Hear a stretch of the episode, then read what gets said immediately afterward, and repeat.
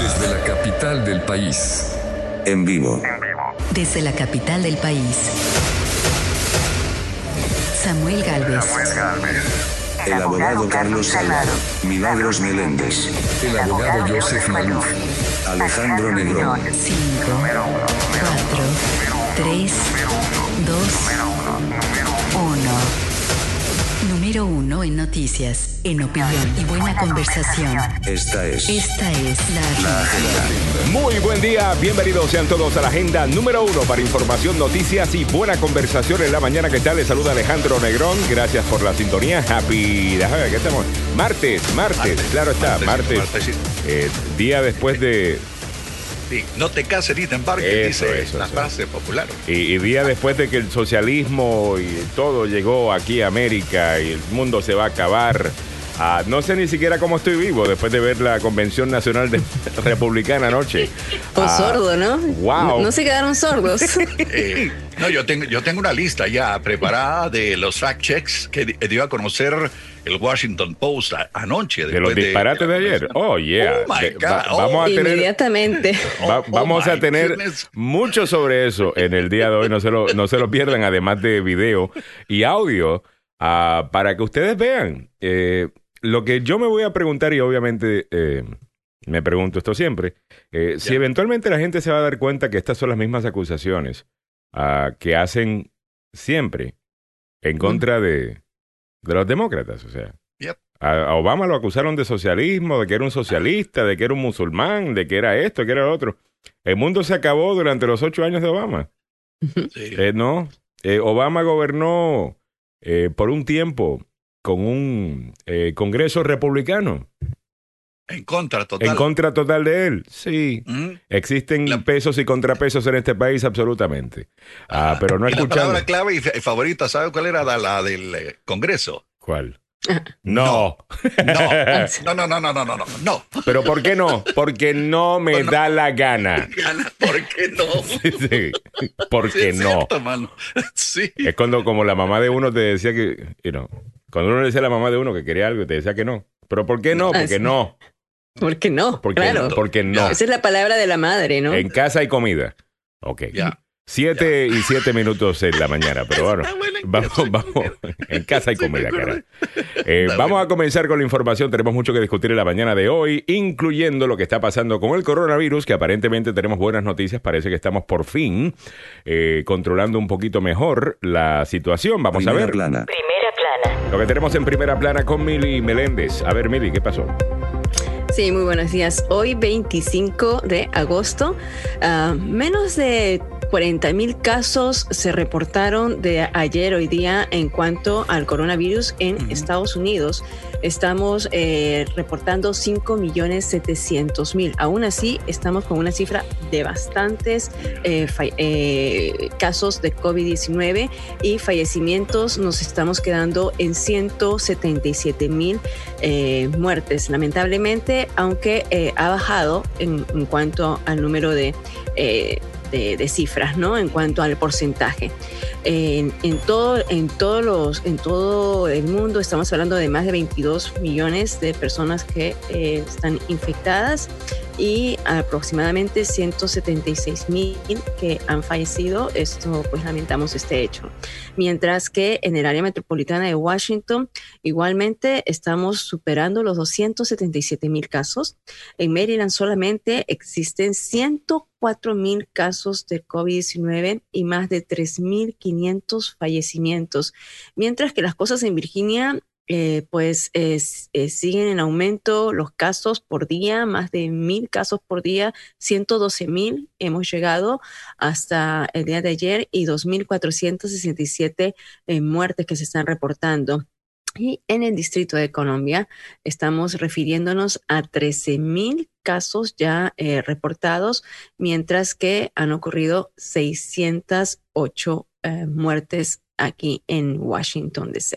Este es el número que nosotros estamos manejando, mientras que en otros países, pues también el número de casos sigue en aumento. Brasil está en segundo lugar, India en tercero, Rusia en cuarto y Sudáfrica en sexto lugar, mientras que Perú, dijimos, y México, Colombia son los más afectados de Latinoamérica, con más de medio millón de casos Casi reportados, nada. cada uno. Bueno, Bueno, Sí. eh, triste todavía, ¿no? Que estamos lidiando con mucha muerte. Oye, estaba viendo el mapa también, Virginia. ah, me preocupa un poco porque ahora estoy viendo que el sureste del país, si quitas, creo que solamente Alabama, ah, creo que todavía está sufriendo un poco, pero el sureste del país eh, mayormente está en verde. O sea, de que Sí. los casos no, no, no, no hay muchos casos. Mientras que. Virginia parece que va, va incrementando la cantidad de casos y muertes eh, por Eso es COVID-19. cierto, ¿Qué- mira. ¿Qué ha pasado lo dije hace Virginia? meses yo, ¿ah? lo dije hace meses. Virginia es muy grande, no teníamos información y Mm. esto se ha expandido por todo el estado. Pero mira, eh, nosotros todos estos meses hemos reportado, y desde el inicio de la pandemia hasta antes que entraran a la fase 3, Ah, Virginia con más cantidad de habitantes en comparación a 8 millones de habitantes, en comparación a Maryland, siempre estaba por debajo. cierto. Eh, fue una vez que abrieron todas, ¿no? O sea, las, o sea, todas las restricciones, bueno, a- con algunas limitaciones, es que empezaron los casos a correr. Y en el norte de Virginia, y especialmente entre los hispanos, hay un índice de infección bastante alto. Sí. Y, y- y lo hemos visto y seguimos diciendo, o sea, hay 250 personas que se pueden reunir en algunos eventos, en- manteniendo la distancia, todo, pero ¿cómo puedes tú se, eh, vigilar que esto esté ocurriendo? Con la apertura de bares, con la apertura de restaurantes y fiestas bailables, ¿no? Que se están realizando, se están reportando aquí en Virginia. Eh, y, y- y por eso es que las escuelas no se están abriendo, porque Mm. precisamente cómo van a abrir las escuelas estando de esta manera. Virginia ha subido bastante y también el número de muertes, ¿ah? de más de 2.000 muertes, cu- cuando antes eh, el aumento de casos era, era no, no era notable, ¿no? Ahora estamos hablando de mil muertes por día. Ya, ¿qué está pasando eh, en Virginia? ¿Será que abrimos demasiado rápido? Fuimos a la Es tercera sí. etapa demasiado rápido. Sí, Es que señor. Ah, sí, porque ya, Alejandro, ya o sea- las discotecas están abiertas en, en Virginia también. Y las, Ya, y las- las barras. Sí, sí, sí, sí. O sea, lo hemos visto, ¿no? Y sabemos que no las barras, las barras eh, son el epicentro eh, de donde se riega esto. Y se entiende, o sea, uno está sentado en un lugar básicamente eh, pequeño. Uno siempre está bastante cerca de otras personas en una, eh, en una barra. Si es que la barra está buena, obvio. Ah, si los tragos están buenos, la barra debe estar llena. Eh, conozco el tema. Eh, No, ah, ah, No, acla- aclarando, ¿no? O sea, te- En mi- en mi tiempo- en mi tiempo de fiesta, Es muy pero- difícil que yo me meta en una barra. Oh, ahí me encantaba. Eh, Sí. No. sí, meterme y, salirme y volver a entrar, seguro. Ah, no tanto, fíjate. De- de- Bueno, sí, por un tiempo sí me gustaba. Ya. Ni siquiera salgo, ya yo soy un, un aparato No, de yo ya casa. me acost- me me acostumbré a estar en mi casa, hermano. Pero al final del día, yo sé que cuando uno está en una barra, eh, uno empieza a soltarse, tú sabes. Y se quita la máscara, ya está, la gente empieza a darse su abracito, su, eh, su, su Ya. cosa. O sea, yo realmente siento pena por esos trabajadores, los bartenders, tú sabes que eh, para mí, yo nunca he conocido un bartender que me caiga mal. Ah, número uno, porque como, que naturalmente ah, son los psicólogos de todo el mundo. Están los escucha- grandes amigos. Sí, Consejero de Y todo consejero tipo, de todo tipo. sentimental. de lo que sea. Tendríamos que traer un bartender realmente al Así show, es. ¿ah? Eh, Sí, sí, realmente, está- o sea, el, el bartender sabe más de la vida que cualquier otra persona, porque eso lo escucha todo. O sea, las historias de todo el mundo que está en la barra contándole, la van Sí. escuchando y ellos van asesorando y te dicen, bueno, algo de un cliente que una vez me contó algo similar y mira, lo que él hizo fue X. Ah. O sea, yo, en serio, ah, don't sleep on the bartenders. Eh, eh, esa gente tiene mucho, tiene mucho conocimiento. Anyway, me siento mal por ellos porque, you know, tienen que trabajar. Ah, Hay que trabajar. Eh, tienen que ganar su, su salario por hora, ganar sus tips, sus propinas eh, para poder sobrevivir. Y quieran o, o- o no, se tienen que exponer, you know, para algo que, que, que realmente eh, sabemos eh, está empeorando la situación para todo el mundo. Pero está bien, es difícil decirle a la gente en momentos de pandemia, mala economía y el resto que no se den un palo, ¿me entiendes? Que no se den un trago. Claro está, te lo puedes Sí. dar en tu casa y te sale más barato. Obvio. Pero bueno. Eh, entre otras cosas, en el día de hoy, investigadores dicen que el hombre de Hong Kong, que un hombre de Hong Kong es el primer caso de reinfección de Yeah. COVID-19, pero se necesita más investigación. O Mm. sea que eso de que si te da el COVID-19, pues ya no te tienes que preocupar porque ya te dio y ya eres inmune, eh, no es necesariamente Es- cierto. Parece no que cierto. tenemos el primer es. caso de una reinfección. Muy bien, pero hay que investigar más. ¿no? Muy no, bien. pero fíjate que es interesante, ¿no? Porque se trata de un hombre de 33 años. Ah, él ya había sido, había salido de la enfermedad hace cinco meses y no presentó ningún síntoma. O sea, y a él le vuelven a detectar es- el, el coronavirus en un chequeo. O sea, un chequeo a, eh, al reingresar a una ciudad, lo revisan Ujú. y entonces es ahí donde eh, vuelve a presentar el, el virus, Muy pero bien. sin síntomas. Entonces, esto de aquí es como que... Vamos, de no- ¿en como dicen, estamos, no? necesi- necesitan más investigación, así que vamos a, a darle su Esperar. tiempo para que ellos investiguen antes de que nos hagan pensar algo que no es, porque no- han hecho eso tanto en estos últimos meses que nos dicen, mira, no hagas esto. Ah, fíjate Sí. que está bien se lo hace, no, aparentemente no es tanto problema. O, y no. Entonces la gente Sí. después se confunde, entonces ya no quiere escuchar las Ujú. Hay recomendaciones. cosas que son de sentido común para, También, para claro, mucha gente. claro, Póngase claro. las mascaritas, lávese las manos seguidas, Claro. eh, no, ah, no se meta en una, en un, ¿qué te digo? en una En barra. un, en un mascón de fútbol. Yes, No, también. más vale prevenir que lamentar, o sea... No, no lamba, no, no, no se ponga a lamer eh, cosas en una, en una, eh, ¿cómo es? Los Ah. jueguitos estos que están haciendo de COVID. Ah, el Ah, challenge. Los retos estos de que, que- que está- Ya. ¿qué era lo que estaban lamiendo? Ay, no, eran inodoros. What? Yeah. Sí, los La- jóvenes. las El- tazas el, del reto de, de lamer los inodoros. Pero eso ya se- eso, eso fue no, en su momento, ¿ah? Ya, No. ya pasó. Eso fue en su Nuestra momento. cultura Antes es que, maravillosa. eh, yes. sí, sí, Eh, a ver, antes que explotara todo. Bueno, vamos a continuar con los otros titulares de COVID, que quiero entrar al tema de la Convención Republicana, pero primero tengo que pasar por los titulares del COVID. Ah, Sí, esto es como un reto, ¿ves? Tienes que pasar por los diferentes niveles. Tengo que pasar, tengo que ganarle al COVID y en breve, eh, Milagros me permite eh, hablar de política. Ah. Los niños menores de 5 años no deben usar mascarillas, dice la. OMS. Otra vez, otra información así como... Ok. ya. Ok, ¿por qué no deben utilizar mascarillas? Bueno, estaban diciendo primero que eran los niños de dos años, ¿ah? Eh. ¿Por qué? Porque pueden, por los problemas respiratorios y que les pueden perjudicar, Mm, eh, y también porque los niños o sea, ah, son menos propensos, están diciendo también que son menos propensos a desarrollar síntomas y a desarrollar el COVID con la fuerza como, como lo hacen con adultos. Entonces ellos dan como, como edades, ¿no?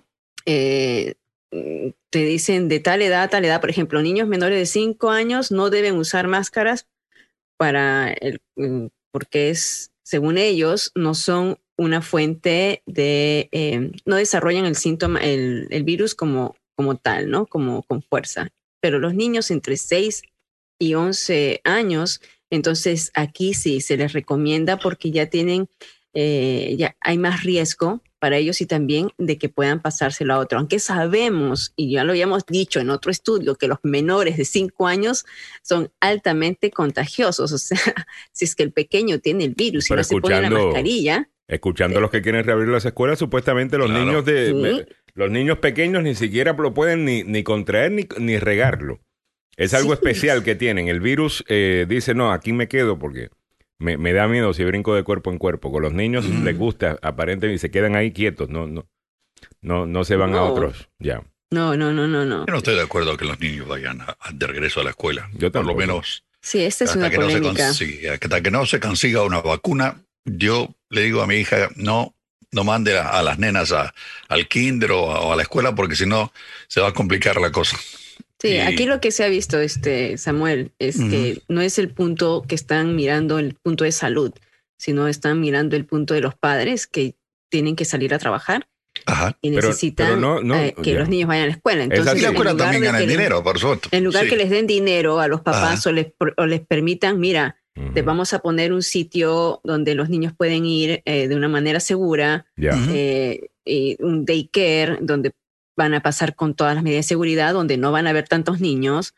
Eh, en lugar de hacer eso, entonces se les va a mandar a sitios donde ya hemos visto en Georgia y en otros lugares, aunque eh, hay en las escuelas aquí eh, se están tomando las medidas de precaución, pero tiene que ser que en un aula tiene que entrar como la cuarta parte del- de los Pero no de era. los niños. Pero no la- entiendo. No, no era que las máscaras ayudaban a que no, no. No es tanto para protegerse uno, sino para uno no infectar a, a los demás y que Ah. no se. re- Entonces, ¿cuál es el punto de decirle a los niños que no se la pongan simplemente porque no? Porque ellos- Normalmente se la van a sacar, van a jugar. Pero es que lo que están diciendo, mira, es que aquí es que no se ponen de acuerdo, Alejandro. Entonces porque- vamos a dejar que se pongan de acuerdo, entonces regresamos al tema. Entonces, ok, Sí, por o hoy sea, los niños menores de pero 5 la años no deben UNICEF lo utilizar están máscara. diciendo. Por hoy, por sea- hoy, por hoy. Esta semana están diciendo los niños menores de 5 años no usen máscaras. Sí. Así que esta son- semana no usen máscaras. Veremos a ver qué nos dicen la siguiente semana, ¿ok? Come back Sí, for sí. more.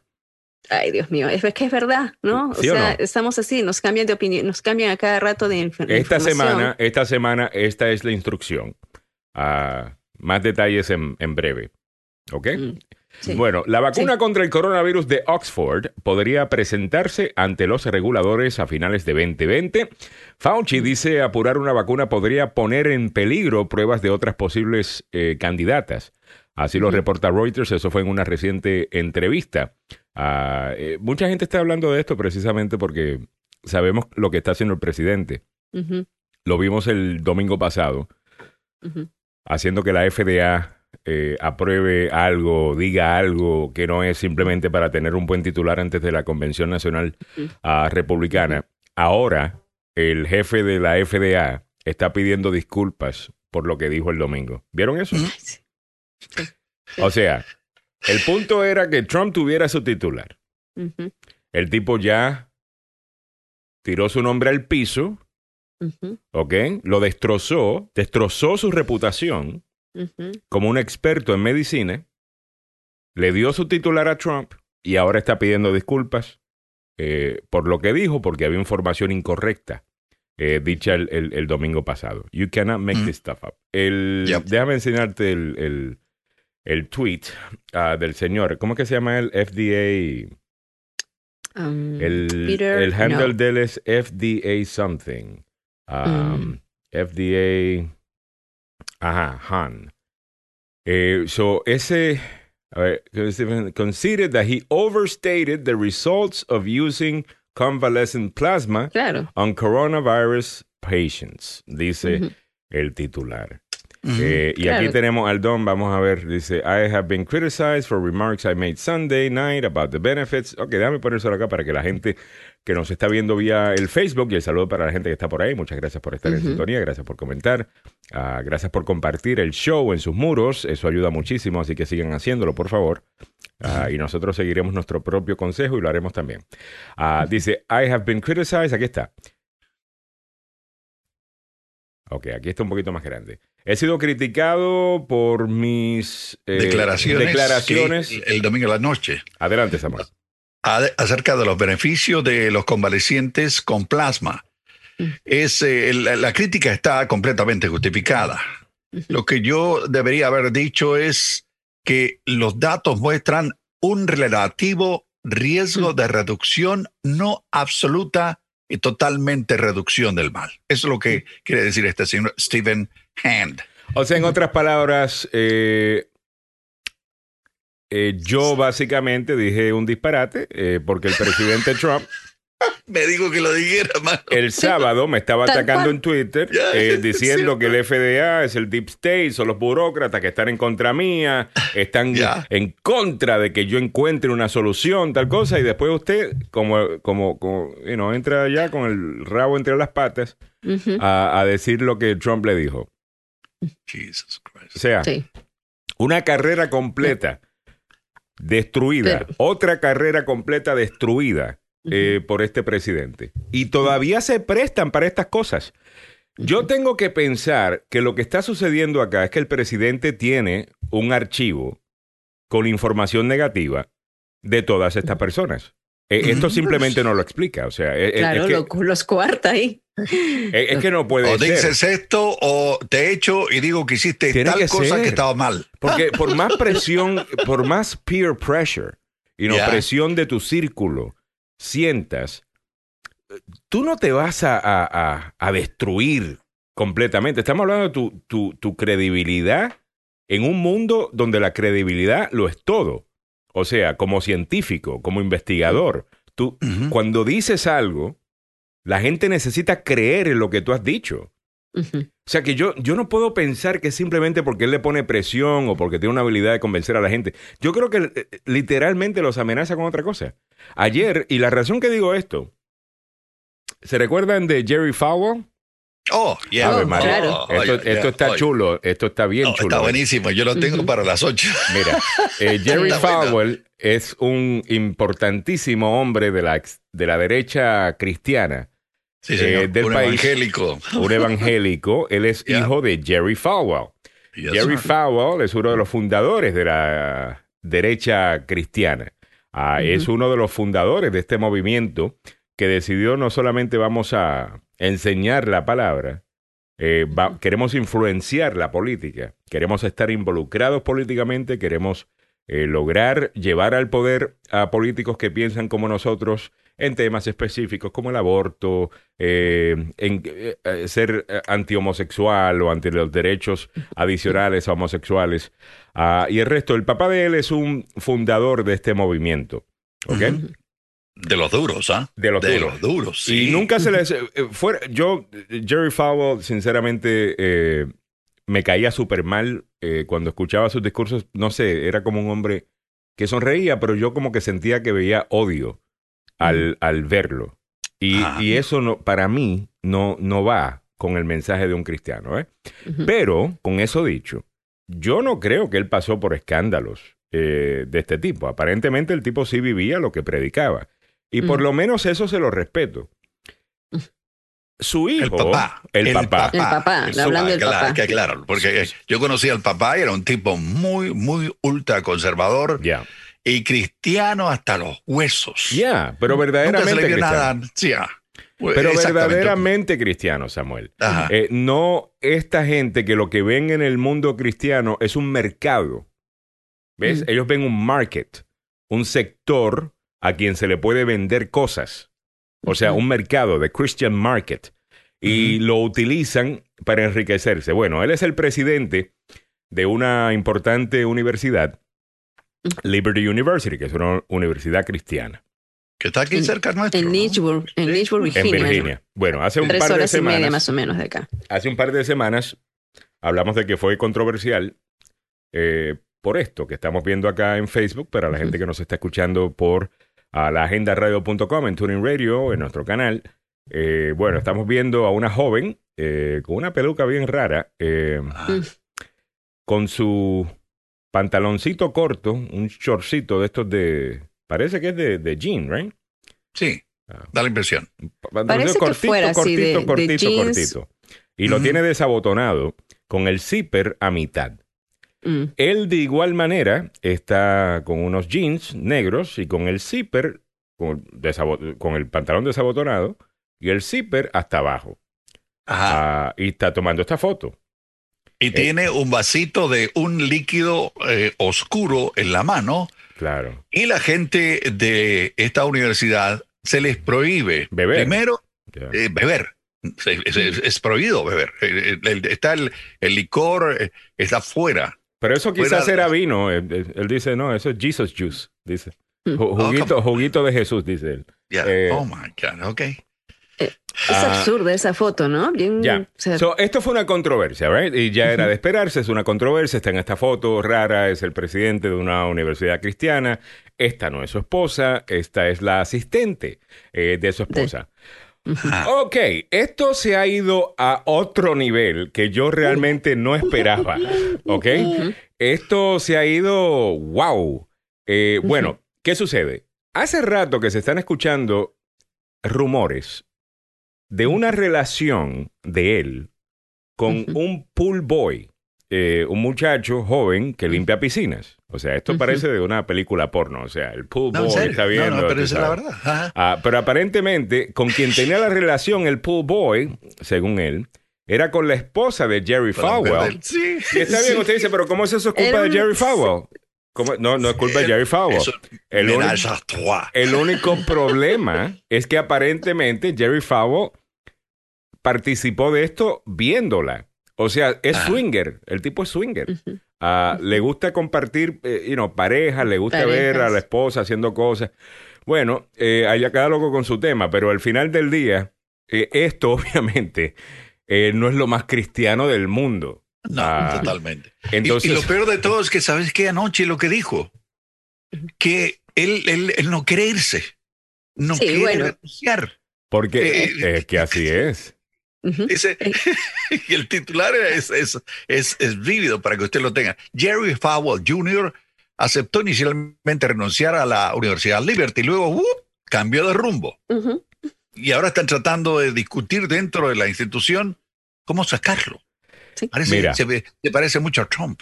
Mira, esta, esta otra, eh, esto, esto es en Liberty University. Estos son Ajá. dos estudiantes de la universidad. Él está haciendo ejercicios y estas se le montan así. Y, y está bien, eh, están haciendo ejercicios, pero no sé si el presidente de una iglesia cristiana debería estar haciendo ejercicios con las dos muchachas No. con las nalgas encima. ¿Tú me entiendes? O sea, ah, eh, you know, específicamente cuando ustedes son tan críticos Oye, de cualquier oye, persona eh, que hace que comete cualquier error. Ah, Ven la paja en el ojo ajeno Sí. y no ven el tronco Eso que es tienen muy en el pro- propio. eh, muy, propio de pero muy son los propio, ¿no? los homosexuales. Los homosexuales son los que viven en, en- en pecado ah, y tal cosa. Eh, Ok, pues usted no está viendo el pecado. O sea, usted está, usted está, supuestamente, así lo cuenta el pool boy en una entrevista que concede. eh, y esto, mira, hace rato que se está escuchando de estas cosas, tú sabes. También hay fotos de él, tanto él y la esposa, en una discoteca en Miami. Ah, y surgieron estas fotos y es como, bueno, ¿y qué hacen estos dos en una discoteca de Miami? Esto es presidente sí. de una- de un colegio, de una universidad eh, cristiana. Eso hace rato que hay rumores, ¿no? De que estos dos pues le gusta la vida, vivir la vida media loca, ¿me entiendes? Y yo se lo respeto a que, a que- mira, usted viva como usted le dé la gana. Eh, no hay ningún problema, pero usted no va a poder, no puede ponerse a criticar la manera que usted, de la manera que usted critica a otros Mm. seres porque viven una vida distinta a la suya. ¿Ves? Yo estoy seguro que muchos y homosexuales. no tan distinta, ¿no? Y no, no, pero estoy seguro que muchos homosexuales eh, no verían bien que su pareja esté con otra persona y ellos viendo y que se exciten eh, de eso. Ellos, eh, un homosexual, bueno, para mí eso es raro. Bueno, para Jerry Fowler no es raro. Usted es swinger. Maravilloso. ¿Ok? Maravilloso. Acepte que usted es swinger. A ver, a ver, explícate lo de swinger. El swinger es que, que intercambian parejas. Ya. Ah, y bueno, tú vas a una fiesta de swingers, tú sabes, y es básicamente deja los zapatos y la ropa, déjalo en la puerta. Y está todo el mundo intercambiando. Yo nunca he participado en una cosa como esa, quiero dejar eh, eh, claro. eh, nunca me invitaron. Eh, pero al final, de- al final del día, no es mentira. Al final del día, él critica. Esta gente se hacen llamar la gente más, tú sabes, ah, seria y, Puritana. y puritana eh, del mundo y estas son las cosas que están haciendo. Entonces, Sí, lo Eh, que predica la Biblia en calzoncillos, hermano. Sí, pero. bueno, a este ojo, sin a- calzoncillos, sin, cal- sin calzoncillos, Samuel, porque este estaba sin No, no, no. calzoncillos mirando al otro, eh, you know, haciéndole lo que hizo aquel hombre que se montó en la tarima de Kamala Harris. No, este, no, Montándosele Alejandro, no, encima no, la mujer. no, no cambies de tema y no te vayas así. Yo cuando dije que se montó es porque se montó. O sea, no, se no, el Paul Boy de- dice de- que se de montó. saltar. El Paul Boy dice que se montó también. Él dice que se Ah, montó. Bueno, Ah, él bueno, dice que no, se aparte de esto, mira, o sea, si hablamos que él es, él asumió la presidencia de la universidad, esta Liber- la Universidad Liberty, que era una universidad, la verdad que uno, uno estando en el mundo cristiano dice, wow, yo quiero que mi hijo vaya eh, a esta universidad porque es los principios y todo, pero cuando te das cuenta lo que hay verdaderamente dentro, una religiosidad y, y- y esta eh, hi- hipocresía, ¿no? O sea, eh, de- de, mm, realmente no, es, no están predicando lo que es un verdadero evangelio, ¿no? Entonces... Y a lo mejor si- sí, tú me entiendes, a lo mejor la universidad Ya. sí lo está haciendo. No, no, Eh, hay Pero gente si desde que, tu que- presidencia, desde tu presidencia, Alejandro, desde tu presidencia no están. Por lo que tengo entendido, mira, hay a varias... ellos, mira, cuando Donald Trump estaba en campaña, a los chicos que estaban allí les obligaban a asistir a los eventos de Donald Trump Así como es. parte del currículo. O sea, si no asistías a una campaña de Donald Trump, eh, eh, eso era parte de tu nota, ¿no? Parte Ya. de, tu- de tus grados. Entonces, lo, aún te guste o no te guste Donald Trump, los chicos tenían que estar allí. Y lo que han hecho, eh, pues, eh, han servido como una catapulta, una, una, una influencia política, eh, no solamente, como dijimos, era enseñar los principios, sino que ya se fueron para la parte política. Y esto lo levantó, ¿no? En 2007 la universidad se levantó y ya es una de las universidades que eh, o, ah, aumentó sus, sus estu- su, estu- su número de estudiantes y también el ingreso económico que la universidad tenía. ahí estaba Pero la clave. deja- déjame, déjame ir, porque todavía tenemos que hablar de, de- de otras cosas, pero con, con la universidad, eh, yo creo que hay mucha gente en la universidad que incluso ha sido del liderazgo de la universidad, ha sido crítico de este señor, de Jerry Falwell Jr. Además que hay basta- varias investigaciones eh, periodísticas que se han hecho con él. Y básicamente el tipo lo que es un buen hombre de negocios Ah, y ha logrado invertir ah, y el tipo básicamente utiliza su nombre dentro de la comunidad cristiana para hacer plata. Ah, Y mira, que Dios se lo bendiga, la plata que está haciendo, pero deje de estar mintiendo a la gente de que usted es un puritano cuando usted realmente no lo es. Eh, eh, vamos a estar claros. Además, que la razón que traje el tema fue porque yo pienso que Trump tiene información de este tipo Mm. sobre mucha gente aquí Mm. en Washington y eso explica eh, por qué se bajan los pantalones de la manera que se la bajan al, al frente de Trump.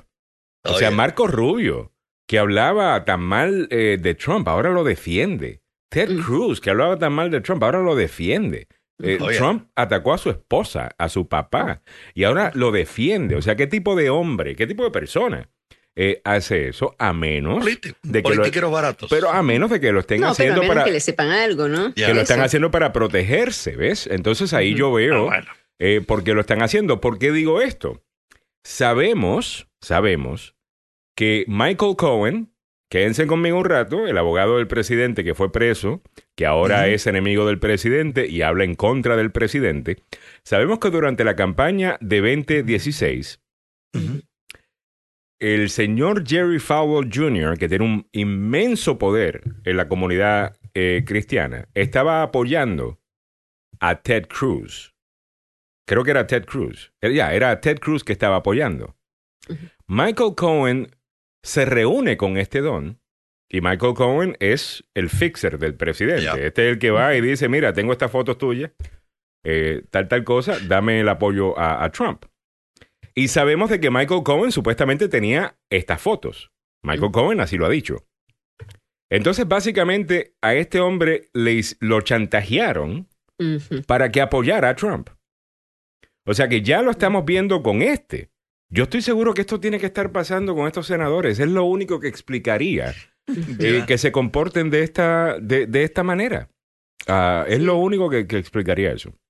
¿Y qué, ¿Y qué de los científicos? O sea, porque eh, cuando estás diciendo tú del FDA, o sea, ¿qué es lo que le saben? No, yo, yo, Bueno, yo a no lo sé. mejor el tipo tiene un amante, a lo mejor el tipo es gay, a lo mejor el tipo es...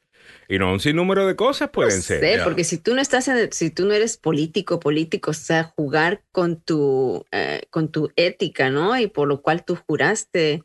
Mm. ¿Y que Eh, así actúa Trump? Te busca, te busca cualquier problema, Es lo que cualquier sea, herida, no cualquier quieres- cicatriz y Right. te la saca encima. No, no, no quiere ser avergonzado eh, específicamente en una plataforma nacional. Ah, Mm. ¿Ves? Entonces, cuando eres jefe de la... No estoy diciendo que este es el caso con Claro, el jefe ¿no? de la Estamos FDA. nosotros ya también eh, Ya, Estamos, sacando nuestras teorías. Estoy Ya, diciendo, o sea, teoría de ¿cómo, conspiración, por Dios. Sí. ¿por qué alguien No, sí. estaría dispuesto a tirar a la basura toda una carrera para quedar mal, para darle a este don un titular antes de su convención? It doesn't make sense, a menos de que esté escondiendo eh, algo. Y mire, yo entiendo que ahí, y uno dice, no, pero es que esa gente no tiene cara de que hace eso. Mire, nadie tiene cara de que hace nada, ¿ok? Eh, La gente tiene su vida privada y tiene su vida pública. Y tiene su persona pública y su persona privada. ¿Ok? Y todo, toditos tenemos del lobo blanco y del lobo negro. ¿Ok? Toditos. Así que vamos a estar claros con eso. Nadie es ningún santo. Eh, eso lo sabemos todo el mundo. Lo sabe, lo sabe todo el mundo. Estos disque eh, cristianos de derecha deberían aprender un poco. Inclusive, mira, aquí tenemos uno en el Facebook, dice. Estábamos contando chistes de la barra, ¿no? Y tal cosa. Ya. Rubén Quiroz, a quien te agradezco la sintonía, Rubén, tú siempre estás ahí, siempre tienes tus mensajes eh, bíblicos y el, y, el, y, el, y el resto se te respeta. Dice, los borrachos para el infierno, si no se arrepienten en el nombre de Jesús de Nazaret, lo dice la palabra santa de Dios. Fíjate, yo, yo- yo- yo quiero pensar que Jesús y no trataría a esa gente con cariño. eh, Jesús se metía a la barra. yo, yo pienso, no, que esa- los trataría con cariño, con un poquito de empatía. Trataría de entender por qué es que están ahí, eh, qué es lo que está pasando y, y tratar de arreglar. Yo no creo que le estaré diciendo, ¡vas para el infierno! Eso, eso yo creo que, Rubén, te, te agradezco mucho la sintonía, pero bájale dos, ¿ok? Bájale dos con eso porque yo sé que tú quieres atraer personas a- al, al- al movimiento de Jesús, o sea, el cristianismo. Eh, y eso funciona, y creo que tendrías muchísimo más éxito. Ah, si hablaras un poquito más de la empatía, de la, de- de- del amor ah, que Jesucristo ofrece, que es lo- el atractivo. Eh, para muchos, te digo, que muchos de esos alcohólicos que tú dices que van para el infierno, lo que están es falto de amor. Eh, si, si analizas bien eh, su vida y se están medicando ah, con el alcohol, igual que muchos se están medicando con otras drogas. Así que ah, es mi humilde opinión sobre esto. Eddie Jackie dice, llegó el apóstol Chago. ¿Cómo que el apóstol Chago, eh, Eddie? Explícame. Eh, Jair Arce dice, buenos días, bendiciones. Edwin López dice, suertudo el señor, con las fotos de la tóxica encima del hombre. El tipo está viviendo en el paraíso, en la tierra, dice Mario Garay. A Cecilia Ames Rojas se ríe. María Isabel Moreno dice, muy propio de fanáticos milagros que juzgan a alguien por tomar unos tragos y no ven lo que pasa y ellos hacen cosas mucho peores. Totalmente. Eh, Miguel Ángel Sosa dice, yo puedo ser guía turístico de barras en el aire, en el área. Vamos a montar un negocio, Miguel. Definitivamente. A eso las 7:40 minutos en la mañana. Ok, por fin vamos a hablar entonces. Ok. Pero Eh, leíste el comentario de Mario Alberto. A ver, Eh, a ver. dice. A ver, no, no, de Mario Lo vi cinco minutos fue suficiente para saber que se dedicarían solo a mentir y ah, se ven y se escuchan inseguros como lo que eh, como saben que no le estamos creyendo. Eso es básicamente lo que dice. Eh, Mario, obviamente tú estás proyectando. Ah, yo me imagino que es lo que... eh, el- cuando ustedes proyectan, ustedes los trompistas, cuando proyectan, eh, ustedes básicamente acusan a los demás de lo que ustedes están haciendo. Aquí no tenemos ninguna inseguridad con lo que estamos diciendo porque los hechos demuestran a diario lo que estamos señor. diciendo. Tanto así que todo lo que nosotros hemos dicho en este programa sobre el presidente Donald Trump, Ajá. durante el fin de semana escuchamos una grabación en privado de su propia hermana Jesus. donde confirma todo lo que hemos dicho. Que el hombre es un mentiroso, que el hombre no tiene moral, que solamente le interesa a él mismo Y que miente descaradamente. Su propia hermana. Ah, no, la hermana lo quería atacar. La hermana no sabía que le estaban grabando. En público ella habla bien de él. Sí, señor. En privado dice la verdad. Pero sigue proyectando. Eh, aquí estamos bastante seguros de lo que estamos diciendo. Y si no, vámonos entonces a los datos. Somos 5% de la población del mundo. Casi 25% de las muertes del mundo. Esos son hechos. Eso no es opinión. Esos son hechos. Pero ¿cómo defiendes eso? Ah, no tienes argumento. Claro que no tienes argumento. Por eso es que atacas. ¿Ves? Si tuvieses un argumento, estarías presentando tu argumento y te doy la bienvenida para que lo hagas y te agradezco la sintonía. Pero presenta tu Ah, argumento. Mario Alberto dice, dice, quiere aclarar, dice, hey, chavos, estoy hablando de la convención republicana y no le gustó. la, cinco minutos aguantó y de, ¡up! se fue. Ah, Mario, disculpa. Pensaba Ah, que tú eras bueno. trompeta. Ya, claro. Te estamos dando. Te estoy dando palos sin necesidad. Perdona, Mario. Pensaba que estaba hablando de la de la de, de Trump. Yo decía. Mario se cambió porque yo pensaba, o este es otro Mario Alberto, porque Mario Alberto opina aquí bastante. Muy bien, muchas gracias, Alberto. Fue una falsa alarma. ¡Falsa alarma! ¡Falsa alarma! Eh, las tropas, bajen las tropas, bajen los rifles. Sí. Ok, muy bien. Eh, Vámonos a la convención y con el comentario de Mario. Estoy completamente de acuerdo. Ayer fue miedo y puro miedo lo que nos estaban eh, vendiendo allá. Los, los oradores de la convención republicana comparten una visión oscura de los demócratas y elogian al car- el carácter de Donald Trump. Así lo reporta increíble, el ¿no? Yo, Washington yo pensé Post. que estaba mirando, realmente pensé que estaba mirando un show, o sea, eh, ¿qué es esto? Puro griterío. Y cuando salió la novia ahí, Kimberly, la Guilfoyle, no, no, no sé cómo pronunciar el nombre eh, de ella, eh, eh, representando a los latinos. Sí, una, Eh. una abogada. Mala mía, que- Mario Alberto está diciendo, "Eh, chavo, estoy hablando de la convención republicana. Disculpa, Mario, disculpa, Mario, que eh, me activé, me Pero- activé, disculpa. Ok, eh, según el diario capitalino The Washington Post, donde dicen fact checks, o sea, lo que dijeron y lo que realmente es. Y el titular lo dice todo. La primera noche de la Convención Nacional Republicana del 2020 fue una lluvia de afirmaciones falsas o engañosas, en su mayoría extraídas del arsenal de falsedades del propio presidente Donald Trump. Me gusta del Para arsenal de muestra falsedades. un botón. el, eh, eh, el que va a ir preso, Donald Trump Jr., eh, dijo, el presidente Bueno, rápidamente tomó eso. medidas y cerró los viajes desde China. Joe Biden y sus aliados demócratas llamaron a mi padre un racista, un xenófobo por hacerlo. Bueno, aquí está la verdad. El hijo del presidente exageró el impacto de las acciones de Trump. El 31 de enero el presidente anunció que a partir del 2 de febrero se prohíba a los ciudadanos no estadounidenses viajar desde China. Hubo 11 excepciones. Mientras tanto, los ciudadanos y residentes permanentes aún podían viajar desde China, pero estaban sujetos a un control y una posible cuarentena. La acción de Trump no se llevó a cabo en el vacío. Muchas empresas aéreas estaban cancelando vuelos y, según nuestro recuento, al menos 38 países tomaron medidas similares antes o al mismo tiempo que se establecieran las restricciones. O sea, el señor Donald Trump Jr. estaba equivocado.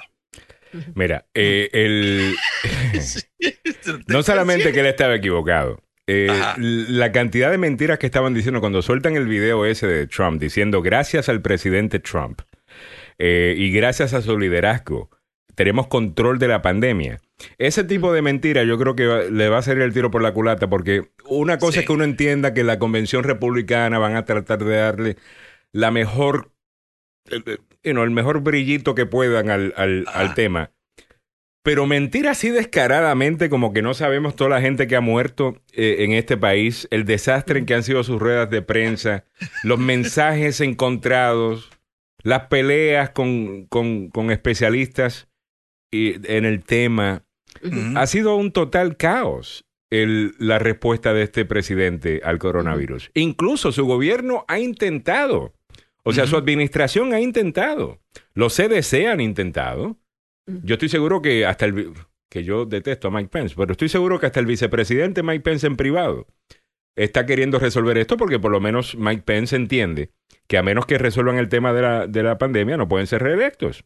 No. Y también se está jugando el futuro de él como político. Así es. Aquí en Estados Unidos. Eh, Yo creo que Penn, eh, eh, esto es lo último donde puede llegar. Esta es la cúspide de él. De ahí Pero no creo que nadie lo vaya a inflar, hermano. no, definitivamente que no. Ahora, ¿cuáles son algunas de las cosas que escuchamos ayer? El miedo que vamos a escuchar. Mire qué maravilloso.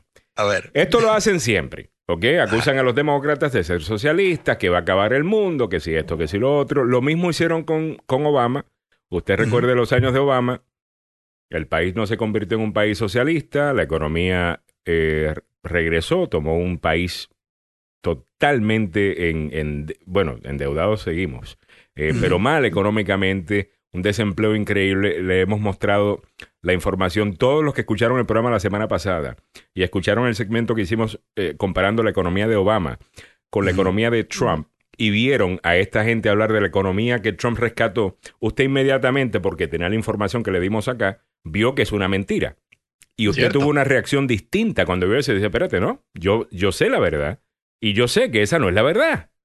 Ah, Y cuando uno Pero, ve pero ese para tipo mí me de da cosas... una bronca, ¿sabes qué, Alejandro? ¿Qué cosa? Escuchar a Nikki Haley, la ex embajadora, Ya. donde dice, el presidente Donald Trump recuperó nuestra economía antes y la traerá de regreso. Pero si nosotros te explicamos la semana pasada Yes. Todos los detalles. y Ellos Trump siguen no. vendiendo eso, ellos siguen vendiendo Le eso. entregaron una economía en, eh, ¿qué te digo? En un paquete. Samuel, no tienen más nada, no tienen más nada, no tienen más nada que decir. O sea, él ha creado la impresión de que es un hombre billonario ah, que sabe negociar y hacer No cuando la realidad del caso el hombre se la pasa tuiteando todo el día y viendo televisión, lo sabemos.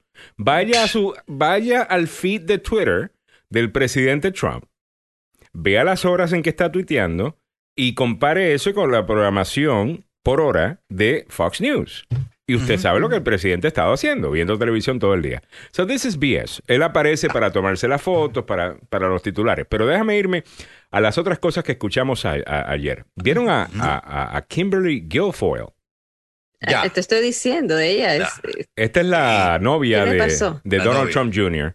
Que Sí. fíjate, yo no sabía, yo sospechaba que ella era latina, pero yo nunca había ahí. escuchado a ella decir que era Ajá. latina.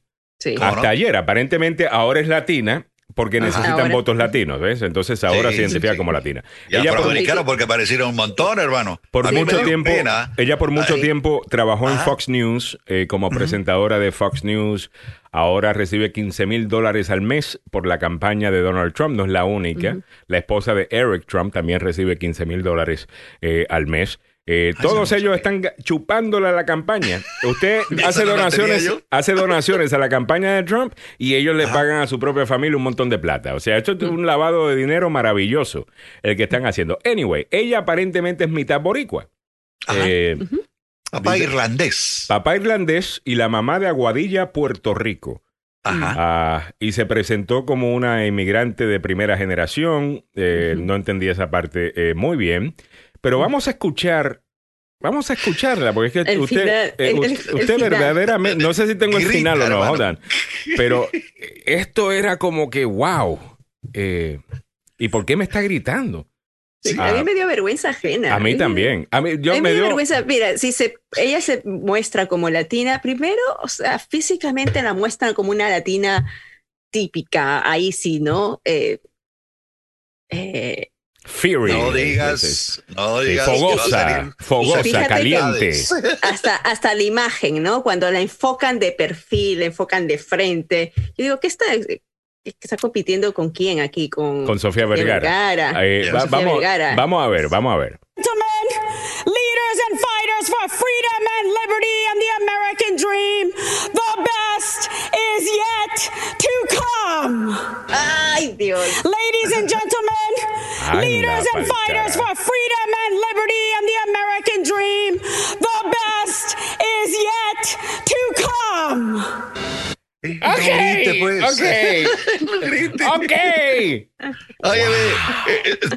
Vos sabés que esta, esta, estas- esta muchacha estuvo casada Wow. con eh, el ex, eh, digo, con el Samuel actual gobernador de. California. Samuel siempre tiene un- chisme. A ver, a ver, ¿cómo? cómo? Eh, sí, era esposa de, eh, de Newsom, el actual gobernador de California. Sí. Se divorció de él, después se casó con un vendedor de muebles.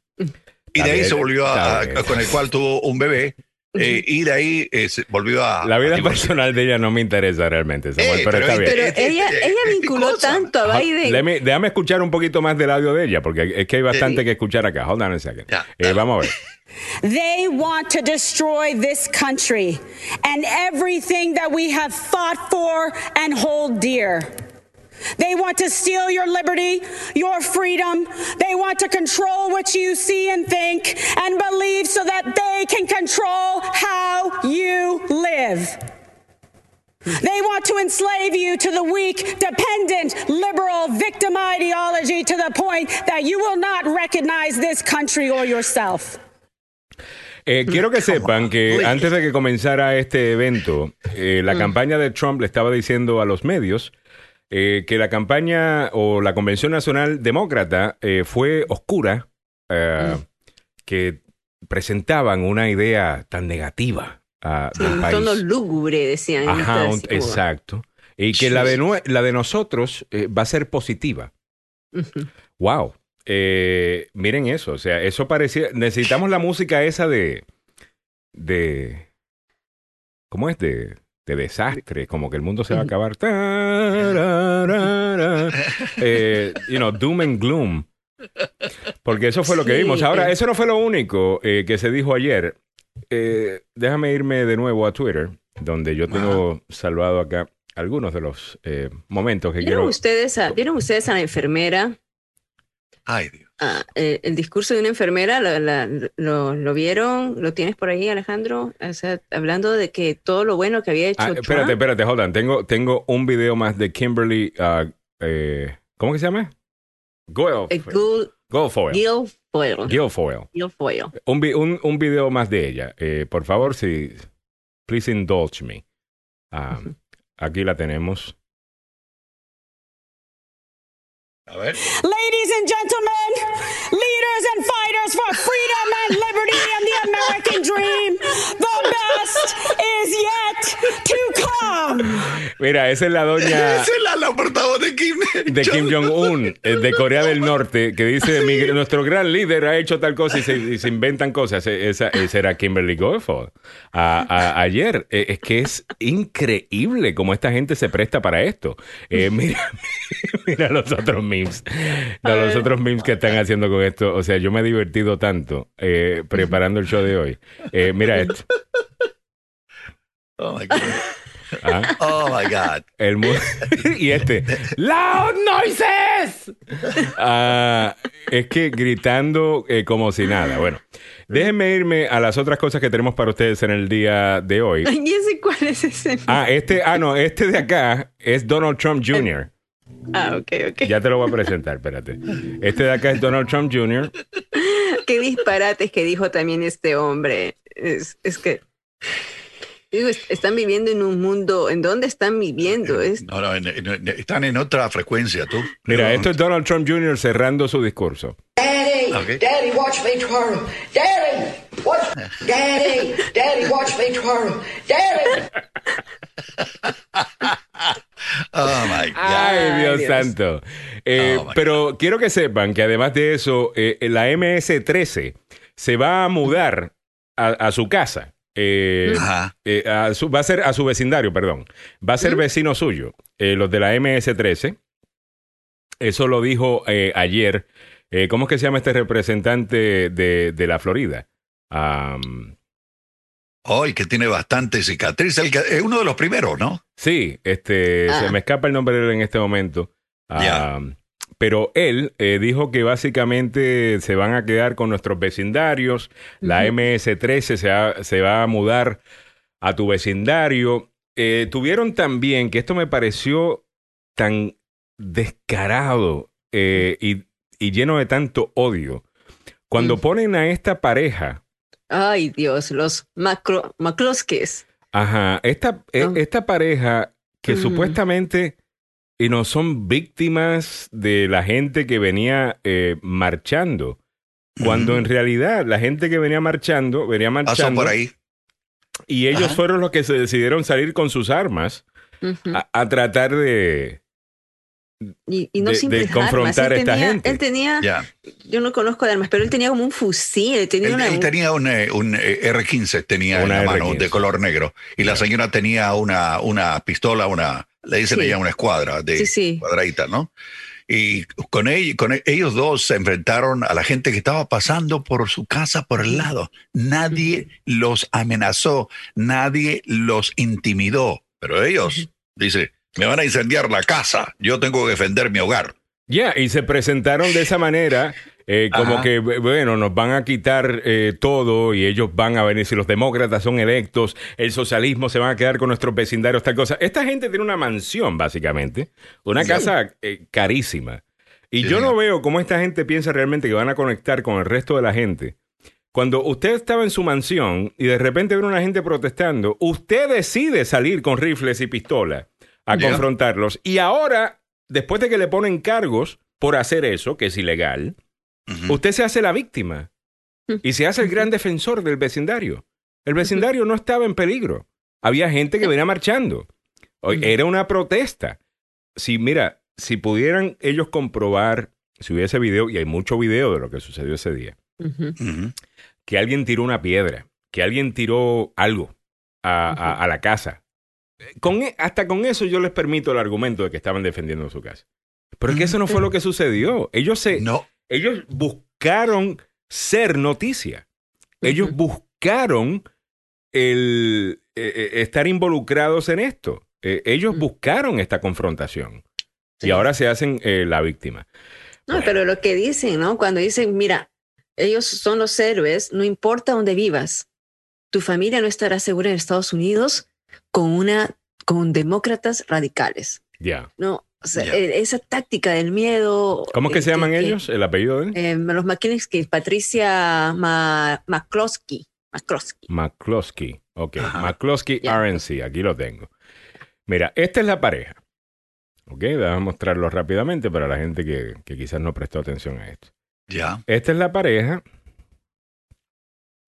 eh, que le sacó los armas a la gente, las armas a la gente que venía caminando. Ellos fueron los que salieron de su casa a confrontar a las personas. A hacerse, él, él jura que él es Rambo. Y ella jura que es, eh, ¿cómo se llama? Angelina Jolie en uno de sus... Ajá. En, en sus mentes ellos son héroes, ¿ves? Mm. Ah, pero aquí los tienes. Eh, déjame irme a esta parte que no es muy larga ah, del discurso de ellos ayer, para que ustedes vean que esta gente, así es que verdaderamente eh, piensan, y por esas razones que le tienen tanto miedo al inmigrante, al, al afroamericano, a- al resto. Es que ellos creen estas vainas. That's exactly right. Whether it's the defunding of police, ending cash bail so criminals can be released back out on the streets the same day to riot again, or encouraging anarchy and chaos on our streets, it seems as if the Democrats no longer view the government's job as protecting honest citizens from criminals, but rather protecting criminals from honest citizens. Not a single person in the out of control mob you saw at our house was charged with a crime. They didn't commit a crime. But you know who was? We were. They've actually charged us with felonies for daring to defend our home. A este que lo que dan gana u- uno es de, de- de tirarle con un libro o algo. E- Este descarado, obviamente, las que estaban marchando no habían roto la ley. Usted le puede decir, mira, son incómodas estas marchas, no me gusta, estoy en desacuerdo con la manera que están marchando. Pero si están marchando pacíficamente, eso es un derecho que tenemos en este país. Tú no puedes salir a amenazar a alguien con un rifle. Si usted lo hace como latino, te llevan preso. Sí, te llevan preso, ¿cierto? ¿Ok? Además, Usted lo hace como negro, te- si lo haces como negro, te disparan. Este tipo está diciendo que básicamente el mundo tiene que ser protegido para nosotros los blancos ricos, Ajá. es lo que el tipo está diciendo. Correcto. Y que la Uno policía no es está ahí dueño para de eso. la calle, Alejandro. Uno Ah. no es dueño de la calle. La acera no es, es- no es, es Pero bueno. pública y ellos pasaron por la acera. O sea, está- Pero bueno, Ah. eh, vamos a comentar esto con mucho más detalle en la siguiente hora. Además que hay un montón de otro audio que no te quieres perder. Vamos a escuchar de Nikki Haley, vamos a escuchar de Matt Gates, eh, vamos a escuchar eh, de Donald Trump Jr. Ah, y hasta Pero- del mismo presidente Trump que habló ayer, yes, fue a saludar supuestamente y terminó hablando por cincuenta y pico de minutos, ah, diciendo disparates a doquier.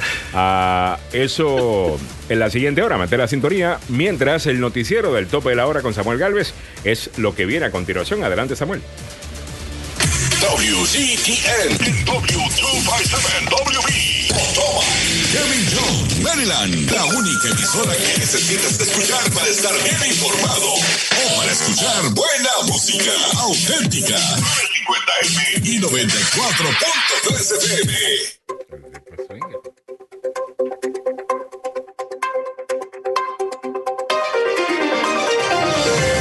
Los oradores de la Convención Nacional Republicana anoche retrataron a los demócratas como una amenaza para el país.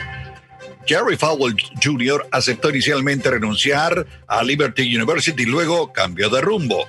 Así lo informó la propia institución. Nueva denuncia contra Evo Morales por presunta relación con una menor de edad. Muy buenos días, le saluda Samuel Galvez y aquí el detalle de la información. Donald Trump Jr., Nikki Haley, el senador Tim Scott apuntaron al legado de Biden. Los republicanos comenzaron su convención de nominación con oscuras denuncias a los demócratas y advertencias sobre el futuro controlado por liberales radicales mientras elogiaban a la administración por parte del presidente Trump, incluido su manejo de la pandemia del coronavirus, que ha cobrado la vida de 173 mil personas. El programa de anoche también sirvió como respuesta a los ataques al carácter de Trump y las acusaciones de racismo al presentar testimonios de simpatizantes afroamericanos. Un padre afligido de una víctima de un tiroteo en una escuela secundaria, Marjorie Stoneman Douglas, y un sobreviviente de cáncer. Los comentarios de anoche junto con el discurso divagante y conspirativo del presidente el lunes eh, a los delegados convocados en Carolina del Norte fueron un claro recordatorio del dominio de Trump sobre el partido y su mensaje y eclipsaron en gran medida el tema oficial y más animado del Partido Republicano para el día, denominada la Tierra Prometida. En el ámbito regional metropolitano, inicialmente Jerry Powell había dicho que renunciaría al Liberty University. No dimitió. Un funcionario de la universidad dijo más tarde que hubo un retraso en la finalización de las negociaciones y que las discusiones estaban todavía en curso. Jerry Powell Jr. aceptó renunciar como presidente de esta universidad y después dio marcha atrás. Powell se convirtió en un apasionado defensor del presidente Trump, se hizo cargo de la universidad cristiana que su padre ayudó a fundar para evangelizar al mundo y su liderazgo aumentó dramáticamente el crecimiento y la influencia de la escuela, pero los críticos estaban cada vez más preocupados de que hubieran perdido de vista la misión espiritual de dicha universidad. Powell acordó renunciar a la presidencia y la junta directiva, pero luego cambió de rumbo, según la declaración de David M. Cowrie, el consejero general de la Alta Casa de Estudios. En el ámbito de nuestra América Latina, el Ministerio de Justicia en Bolivia sumó ayer una segunda denuncia contra el expresidente Evo Morales por otra supuesta relación con una menor de edad con la que habría tenido un hijo. El Ministerio de Justicia sumó la segunda denuncia contra el exmandatario por otra supuesta relación con una menor con la que habría tenido un hijo, informó el viceministro Guido Melgar. Las noticias a esta hora aquí en Agenda Radio DC. El tiempo para la zona metropolitana. Actualmente en esta capital está parcialmente despejado la temperatura actual en el centro de Washington, 74 grados Fahrenheit. El día se presenta soleado, caliente y húmedo con posibilidades de lluvias acompañadas con alguna tormenta eléctrica por la tarde o noche. Las máximas alcanzar sobre los 90 grados Fahrenheit. ¿Cómo están las carreteras en la zona metropolitana de Washington a esta hora de mañana? Pues hay algunos problemas y bastante serios. Uno de ellos en Clara Barton Parkway, antes de la 495. Ahí hay trabajos en la carretera y alguien cruzó el sector y hubo un accidente. En la 495, antes de la 267 en el Dallas Road, accidente reportado. Otro accidente, 495 en la parte interna, después de Gallows Road. El cuarto accidente en la 236, el Little River Turnpike, cerca de Pine Ridge Drive y Lake Boulevard. Ahí ocurrió el cuarto en línea. Así están las condiciones de las carreteras en la zona metropolitana de Washington a esta hora de la mañana. Noticias, opinión y buena conversación. La agenda. Desde la capital del país. En vivo. Desde la capital del país. Samuel Galvez. El abogado Carlos Salgado. Milagros Meléndez. El abogado Joseph Maluf. Alejandro Negrón. 5, 4, 3, 2, 1. Número 1 en noticias, en opinión y buena conversación. Esta es Esta es la agenda. Muy buen día, bienvenidos sean todos a la agenda número uno para información, noticias y buena conversación en la mañana. ¿Qué tal? Les saluda Alejandro Negrón, esperando que todo el mundo ya haya arreglado su testamento y el resto, ya que el mundo se va a acabar, según los republicanos en la Convención Nacional Republicana eh, anoche. Y esperando que esté todo el mundo bien, el abogado Joseph Maluf ya está con nosotros. Abogado Maluf, buen día. ¿Qué le pareció ese magnífico evento anoche? Abogado Maluf. Ah, está frisado, se, es. Se quedó inmóvil, se quedó inmóvil por... ¿Se quedó Por inmóvil tanta- o será que está inmóvil o, o será que los socialistas le quitaron ya, Claro. los Yo demócratas creo, ¿eh? le quitaron la energía al abogado Maluf, los demócratas, benditos sean. Estos demócratas siempre están Carlos Salvado tiene una audiencia temprano, creo que no va a estar eh, en algún momento, podría venir, pero no va a estar al inicio del programa. Así A ver, que voy a hablar con la, voy a hablar con la que- foto del abogado Maluf entonces. Hay que Ah. aclarar, hay que, hay que aclarar eso. No, no es que no es que lo están secuestrando los de la MS-13, como dicen, ¿no? Ah, perfecto. Que vamos a tener. Es posible, es muy posible que los vecinos, eh, se- y se mudó una gente al edificio ah, de la oficina del abogado Maluf hace poco, no sé si son los de MS-13, que supuestamente se van a mudar a todos sus vecindarios, eh, gracias a que Joe Biden ya va a ser eh, electo, entonces ah, tengan cuidado. Señores, no estamos haciendo chistes, esas son las cosas que se escucharon ayer en la Convención Nacional Republicana. Esto se escuchó ayer en la Convención Nacional Republicana. Una retórica de miedo, una Total. retórica así como bien tene- tenebrosa y donde tú dices, estás viviendo una pandemia, pero vista desde dos ángulos totalmente distintos, ¿no? Ujú. En ningún momento se nombraron los 176 mil muertos, ¿ah? No. eh, eh, cuando hablan de la pandemia, hab- hablaron de la efectividad del presidente Trump de haber cerrado las fronteras con China y que eso salvó miles y miles y miles de vidas. En ningún momento dijeron que la falta de eh, actividad, la falta de, de- de liderazgo ha llevado pues que nosotros nos convirtamos en la primera nación que tenga tantos casos, como siempre lo dice Alejandro, somos 5% de la población de todo el, de todo el mundo, pero representamos el 25% de los casos eh, de, de- de coronavirus, que es, es, es, es alarmante, ¿no? Ah. Aunque La Bueno. primera noche, como lo dije la hora anterior de la Convención Nacional Republicana de este año, fue una lluvia de afirmaciones falsas o engañosas, en su mayoría extraídas del arsenal de falsedades del presidente Donald Trump. O sea, Y el diario capitalino The Washington Post le hace un- una, un- una una revisión. revisión. Sí, una revisión. Y dicen cosas que no están muy acordes con lo que eh, dicen los medios conservadores aquí esta mañana sobre el éxito anoche de la, de la primera Sí. noche. Así que, no sé, eh, vamos a Toda ver la qué- noche, ¿no? Toda la noche lo que se escuchó fue defunding la, poli- la policía. Los demócratas quieren Vámonos, quitarle vámonos. los fondos a la policía. Vámonos Ya. a cómo comenzó la noche. Uno de los primeros que habló eh, fue el representante Matt Gates, a este muchacho de la Florida que, you know, he's a flamethrower, eh, le gusta el escándalo y le encanta eh, eh, decir cosas, ¿no? Que mantienen su nombre en, en las noticias. Eh, vamos a escuchar parte de lo que dijo. Esto, lo fue, esto es lo que él narró va a suceder cuando Biden sea electo. Que mucho maquillaje le Kent, pu- ese es un. Kent. que mucho maquillaje le pusieron a este. Ese es Ajá. un Kent, te digo. Están los Karen y están los Kent, ¿no? Ese, sí, ese es Kent. Mira, vamos a ver. Es- They will make him an extra in a movie written, produced, and directed by others. Él está diciendo que eh, um, Joe Biden va a ser un extra, o sea, uno de los, eh, ¿cómo se dicen los extras en español? La gente que está en una película que son parte del... eh, Un sí. extra en la película, pero que esa película la van a dirigir los socialistas. Ah, o sea, Alejandra, Sí. Alexandra Ocasio Cortés, Bernie Sanders. It's a horror film, really. They'll disarm you, empty the prisons, lock you in your home, and invite MS 13 to live next door.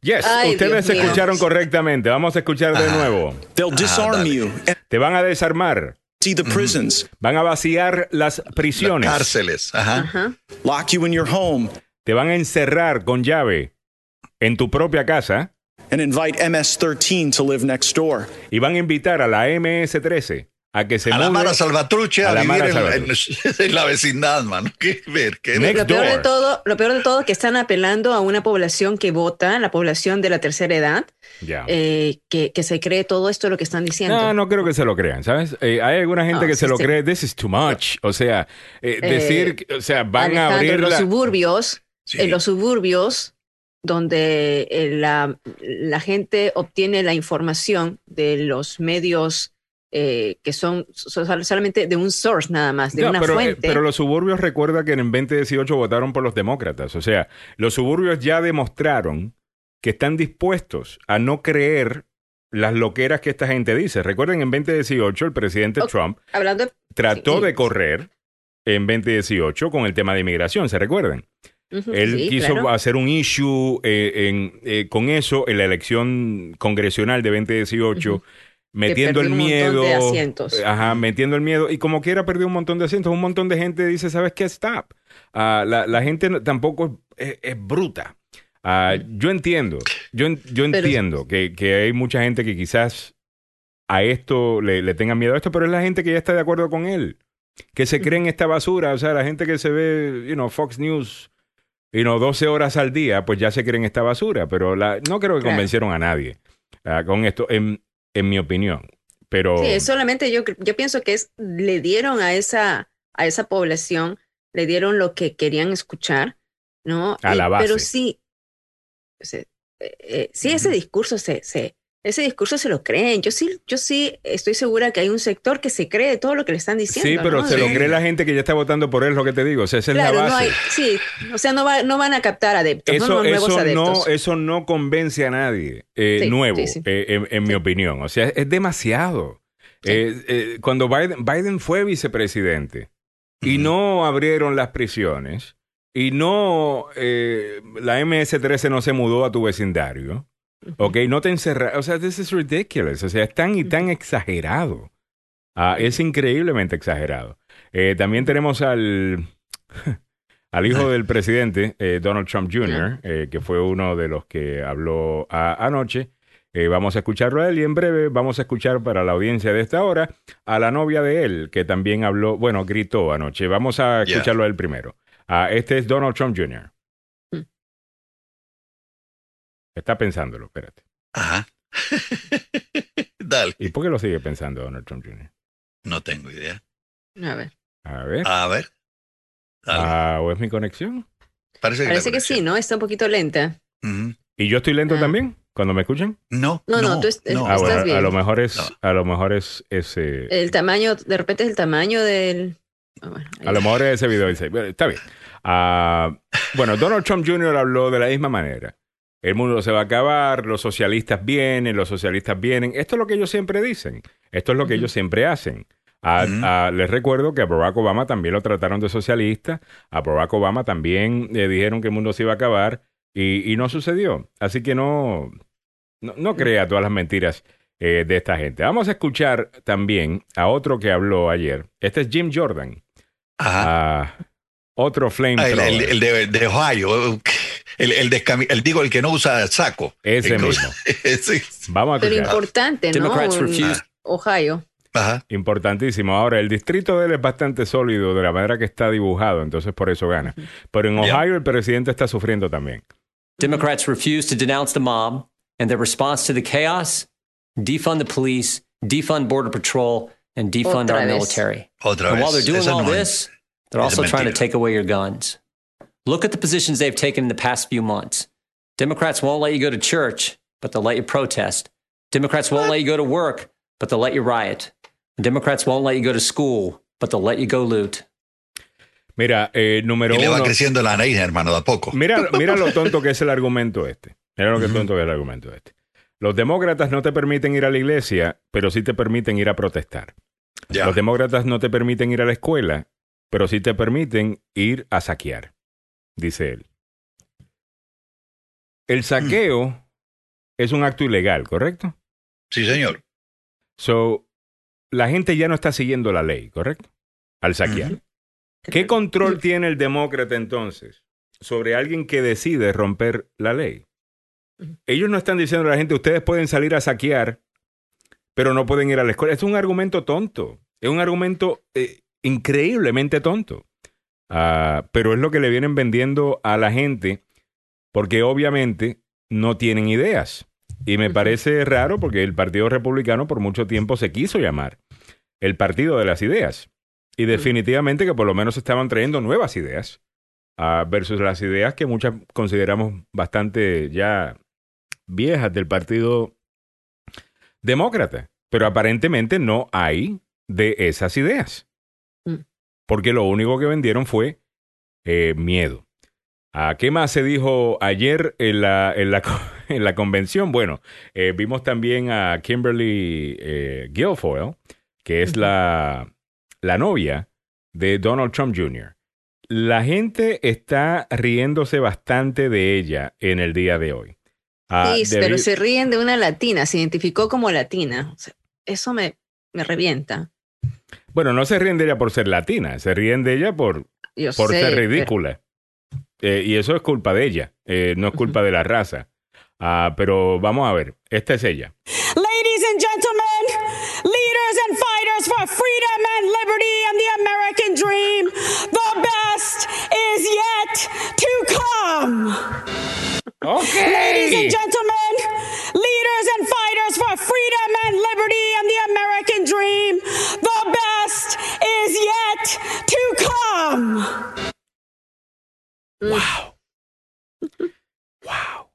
Eh, esta es la, la locura eh, que, que vimos ayer. Pero mira, eso fue toda la noche. Eran mensajes eh, como estos. Eh, mi- mira, mi- mira, mira esta. Te voy a mostrar otro solamente para que, más o menos, si no vieron esto anoche, agarren la idea ah, de, de cómo fue eh, esto anoche. Mi- mi- mira para allá. Este es ella de nuevo. Ladies and gentlemen, leaders and fighters for freedom and liberty and the American dream, the best is yet to come. ¿Cuántas veces habrá practicado lo mismo? No sé, pero ahí la están, eh, la, la están viendo. eh, In President. Trump's America, we light things up. We don't dim them down. We build things up. We don't burn them down. We kneel in prayer and we stand for our flag. Shut the hell up. Eh, eh, Ay. si, si no estuviéramos en la radio, le diría eh, eh, más todavía. Ustedes no defienden la bandera cuando ni siquiera pueden cuestionar a Vladimir Putin por pagarle a los talibanes para que maten a soldados eh, estadounidenses, porque él no puede pararse al frente de Vladimir Putin, sabrá Dios por qué. Ustedes cedieron el tema del patriotismo cuando decidieron apoyar a este vendepatria. Y me parece mentira que siguen utilizando esto, tú sabes, este falso patriotismo, este falso cristianismo. Es falso todo, ¿ves? Hasta los mismos eh, eh, cristianos estos de derecha, eh, you know, que apoyan eh, a Trump, vengan con su donación aquí, vengan con su donación allá. Ayer agarraron al señor Jerry Falwell Jr., un importantísimo eh, miembro de la derecha cristiana. Es un escándalo donde aparentemente el tipo es swinger. Ah, eh, el tipo, su esposa, estaba con un muchacho de 20 años mientras él miraba. Este es el líder de una universidad cristiana, de Liberty University, que apoya a Trump. En Virginia. Eh, Ustedes se dan cuenta como, o sea, todo ha sido falso. Estamos con las tropas, estamos con la bandera, pero no los vamos a defender de, de- de Vladimir Putin. Ah, ustedes lo que querían era el voto de los veteranos. Ah, ustedes querían el voto de los cristianos. Entonces se hicieron pasar como gente que sentía patriotismo y se hicieron pasar por gente que creen en lo que Jesucristo enseña. Pero son unos mentirosos. Y lo están demostrando todos los días su hipocresía. Y ahora, como no tienen más nada que venderte, te van a vender de que tu vida está en peligro ah, si, los, si los demócratas eh, eh, son electos. Eh, es, Oye, estaba escuchando eh, en una entrevista que le hizo ABC para el programa Good Morning America a Joe Biden y a Kamala. Y estaban hablando de lo que dijeron anoche y lo que di de- el- el- para quitarle los fondos a la policía. Eh, No, I don't. By the way, he proposes cutting a half a billion dollars out of local police support. I don't want to de- defund police departments. I think they need more help. They need more assistance. The vast majority of the police, they're ashamed of what they saw. But you have to take action, and it has to be national. And we have to make it clear that this is about protecting neighborhoods, protecting people. Ok, eso fue lo que dijo, eh, y que no tiene nada que ver con lo que dijeron anoche los republicanos, la Claro. confesión, que le querían quitar los fondos a la policía y que a ustedes lo iban a dejar desprotegidos. Ujú. Es, es ridículo, es totalmente ridículo. Y, Oh, my God. Y quiero que y- sepan, los latinos que están, y disculpa, Mili, que se me olvidó decir esto, los latinos que siguen apoyando a Trump, cuando ayer en la Convención Nacional Republicana escucharon que la MS-13 se va a mudar a sus vecindarios, si Joe Biden es, eh, es electo, están hablando de ti y de mí. Mm. Y de todos nosotros. Están diciendo el latino se va a mudar a tu vecindario. Como ellos han logrado que el latino se convierta en MS-13, aunque nosotros sabemos que ese no es el caso, pero si ves Fox News, así es que nos presentan. Eh, ¿Ves? Eh, A menos que seas cubano. ¿Ves? O a, Oh. menos, o a menos que hayas eh, nacido en este país y hables un inglés eh, perfecto. Eso sí hablan en Fox News y a eso sí los ponen a hablar. Yo soy latino eh, por Trump, ¿ves? Porque no, no ofende las sensibilidades racistas de, de la, de la audiencia. Pero cuando ellos le están metiendo el miedo a la gente de que la MS-13 se va a mudar a tu vecindario como hicieron ayer, Ya. están hablando de ti y de mí. Y tú puedes seguir defendiéndolos todo lo que tú quieras. Ellos no te defienden a ti. Tú puedes seguir diciendo, yo no siento racismo, a mí nunca me- nada malo me ha pasado. Yo no siento nada, a mí me gusta cuando me maltratan, es más, a mí me gusta que me peguen. Eh, yo no voy a ver nada, no voy a abrir los ojos.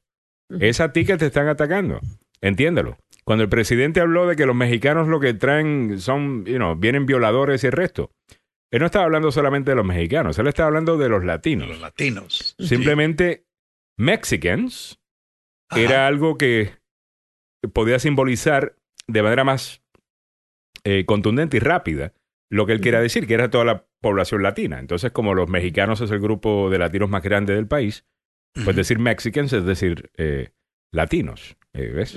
Ah, so ahí lo, ahí lo tienes, pero sigan defendiéndolo. Óyeme, el, la- el abogado Joseph Maluf se le cayó el, el internet. Por Pero- eso no, no dejó. Dice Estaba que está tratando- tratando de ingresar por el teléfono y que está en el waiting room.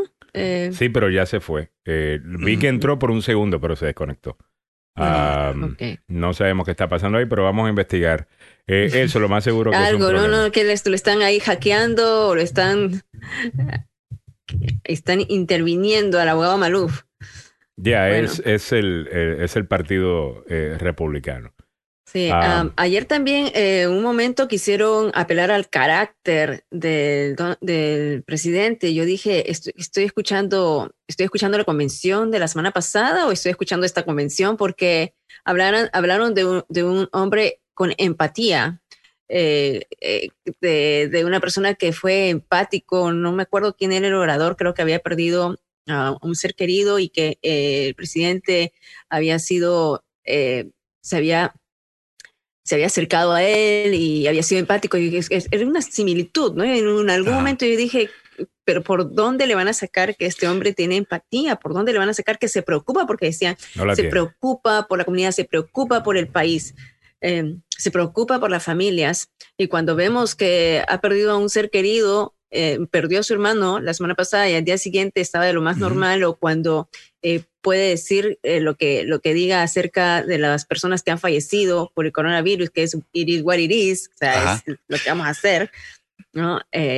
Dije, "Eh, es, es como un copy, copiando un poco Ajá. el modelo, es el, el modelo de los que tuvieron los, los demócratas, ¿no? La semana Mira. pasada. A mí me gustó mucho, ¿sabes qué? El mensaje sí, Ok. de Tim Scott. El- Ya, ya ese fue un buen mensaje, pero déjame, vamos a llegar a eso en breve. Eh, Déjame irme primero con Donald Trump eh, Jr.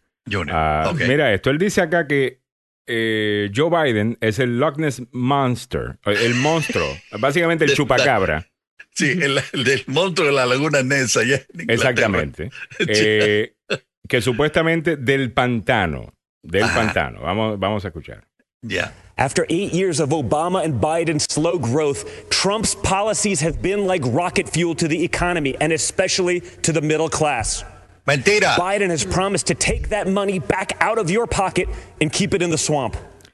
Mira, eh, eh, aquí tenemos al, al nene rico que nació en un eh, como millonario, eh, que Y nunca ha cuchara de plata, trabajado en su vida, que nunca Ajá. ha tenido que ir a buscar un trabajo, que nunca se ha ensuciado las manos, diciéndole que, el- que los demócratas le van a quitar el dinero a la gente. Mire, el dinero suyo de los ricos, obviamente, porque Donald- eh, Joe Biden dice que no le va a subir los impuestos a nadie que gane más o menos, perdón, de 400 mil eh, dólares al año. O sea, que no le va a subir los impuestos a nadie que gane más de 400 mil dólares al año. Ah, y de nuevo, para las personas que siguen diciendo, no, pero esa es la gente productora y productiva del país, los que son millonarios. Esos argumentos han sido muy bonitos por los últimos 20 años, pero ya tenemos data. ah, que nos informa un poquito mejor en nuestras opiniones. Y sabemos que eso no es cierto. Ah, Y sabemos que lo que hemos visto es que la brecha entre el rico y el pobre ha crecido increíblemente y eso causa un montón de problemas, como los que venimos viniendo, te- teniendo en este país, en donde es boom y bust. Un periodo bueno de economía, grandísimo, chévere, y de repente, ¡pa! Eh, contra el Sí. piso. No hay nada. Y la economía es cíclica, sin duda. Pero estamos viendo unos cantazos, o sea, de un lado extremo a otro lado extremo, y eso es en parte gracias a esta gran brecha que existe entre el pobre y el, y el rico. Y que nene rico de papi, que trabaja para papi, sea el que está haciendo el, el argumento, me parece gracioso. That makes sense, though, considering Joe Biden is basically the Loch Ness monster of the swamp. For the past half century, he's been lurking around in there. He sticks his head up every now and then to run for president. Then he disappears and doesn't do much in between. Mira, eh, Joe Biden tiene una carrera larguísima en el Senado, sin duda. Eh, ya, y a lo mejor eso es algo en contra de él, ¿no? Que es un, es un operativo de Washington, ha estado mucho tiempo en Washington. Pero el verdadero monstruo y la criatura del pantano es tu papá. Es tu papá y eres tú. Y es tu hermana. Eh, que la hermana recibe patentes del gobierno chino cuando el gobierno chino se está reuniendo con el papá Oye, que los amigos del presidente, incluyendo el yerno que también trabaja en la, en la Casa Blanca, reciben préstamos del PPP, mientras pequeños Así es. negocios no los recibieron. Que al, a la persona encargada de supervisar esos fondos, la despiden para no tener ningún tipo de, eh, eh, eh, de contabilidad sobre cómo se está gastando. De nuevo, el republicano siempre va a proyectar, o sea, este partido republicano, Así es. estos trompistas, ellos siempre van a proyectar. De lo que ellos acusen es lo que ellos están haciendo. El nene de papi, el niño fresa, eh, Donald Trump Jr., cerró diciendo que el presidente es el presidente, escuchen bien, de ley y orden. Orden. Oh, yeah. De ley y orden. El hombre que está haciendo usted sabe qué con la constitución estadounidense. Creo que ahora sí tenemos al abogado Joseph Maluf eh, vía telefónica. Abogado Maluf, ¿está ahí? Aquí estoy, ¿me Ok, escuchan? abogado, Sí, bienvenido al show. Ah, Buenos perfecto. días. Buenos días. Ya, pe- ya pensábamos que lo habían secuestrado, abogado. Me está secuestrando la señal, que obviamente está conectado con el FBI, con QAnon, un montón de gente. Son los de QAnon, abogado. Y, e inmediata. Definitivamente que son los de QAnon. Bueno, abogado, le estaba preguntando al principio del show. ah, me imagino que usted tiene su testamento en orden eh, debido a, a lo que viene, Ah, ¿no? Si Biden sí. es electo. No cabe duda. Ah, ya las iglesias van a cerrar, los vecindarios ya no van a existir, suburbia van a cerrar. Eh, estas cosas fueron tan eh, fantásticas en, usando el término como fantasía que da tristeza, especialmente una persona que había criticado al vicepresidente Joe Biden y había dicho que no, de que él eh, dio una, una visión del país terriblemente oscura. Bueno, lo que escuchamos ayer fue el final del mundo, Yeah. que podría ser real, honestamente, si seguimos con Trump. Abogado, eh, una de las cosas que, que notamos también fue esta pareja ah, que trataron de buscar el protagonismo viendo que venía una marcha de, en contra de la brutalidad policíaca. Ellos salen de su hogar a confrontar a la gente que venía marchando. Venían haciendo ruido, pero no venían tirando ni rompiendo, no estaban saqueando, no estaban haciendo nada de eso. Era una marcha que se estaba moviendo. Esta gente verdaderamente piensan, abogado, que esta gente no, es no debe ser permitida en su vecindario. Que, que- Correcto. Lo que, lo que de verdad están proponiendo, es- eso es como una guerra civil, separar a la gente que no está de acuerdo contigo Ya. ah, y tienen que hacer lo que yo digo. Y entonces la protesta estaría bien si la bandera ah, dijera MAGA, si dijera Trump 2020. Ahí puedes protestar, puedes orinarte, puedes hacer lo que quieras. Y lo hacen, y lo hacen, y lo hacen. Y lo hacen y se Ya. orinan, Samuel, bastante. Hay mucho tiempo estar afuera, ¿me entiendes? Ah, estos son los miembros de Trump, los, los que apoyan al presidente.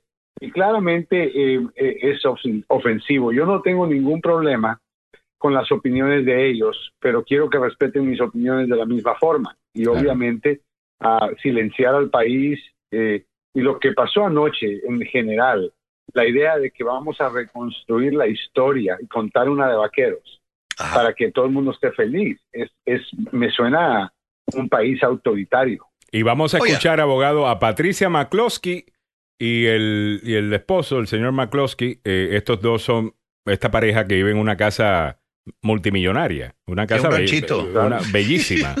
En Ah, San Luis, Que Missouri. no pueden, ni pueden ni, ni- no saben ni cómo agarrar un arma, by the way. sí. Se ven Y- como imbéciles. y No, no, Sal- no, eh, sí la saben como para posar, este abogado, porque Pero es vamos- así como que... Pero déjame escuchar el audio. Vamos, vamos a escuchar el audio. That's exactly right.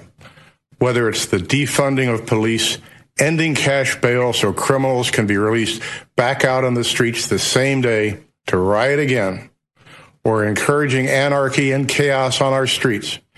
It seems as if the Democrats no longer view the government's job as protecting honest citizens from criminals, but rather protecting criminals from honest citizens. Not a single person in the out of control mob you saw at our house was charged with a crime. But you know who Out of was? control mob. We were. Sí, animal, porque usted cometió un crimen y la gente que viene marchando no cometieron ningún crimen. Incluso venían haciendo algo protegido la primera enmienda de la Constitución. El, el punto es muy bien. tengo el video. Alejandro. Va- vamos, compártelo, déjame, déjame darte permiso para compartir para que puedas ver. A ver, para dale. que pueda la gente ver, porque la verdad las cosas que esto es, eh, es inaudito.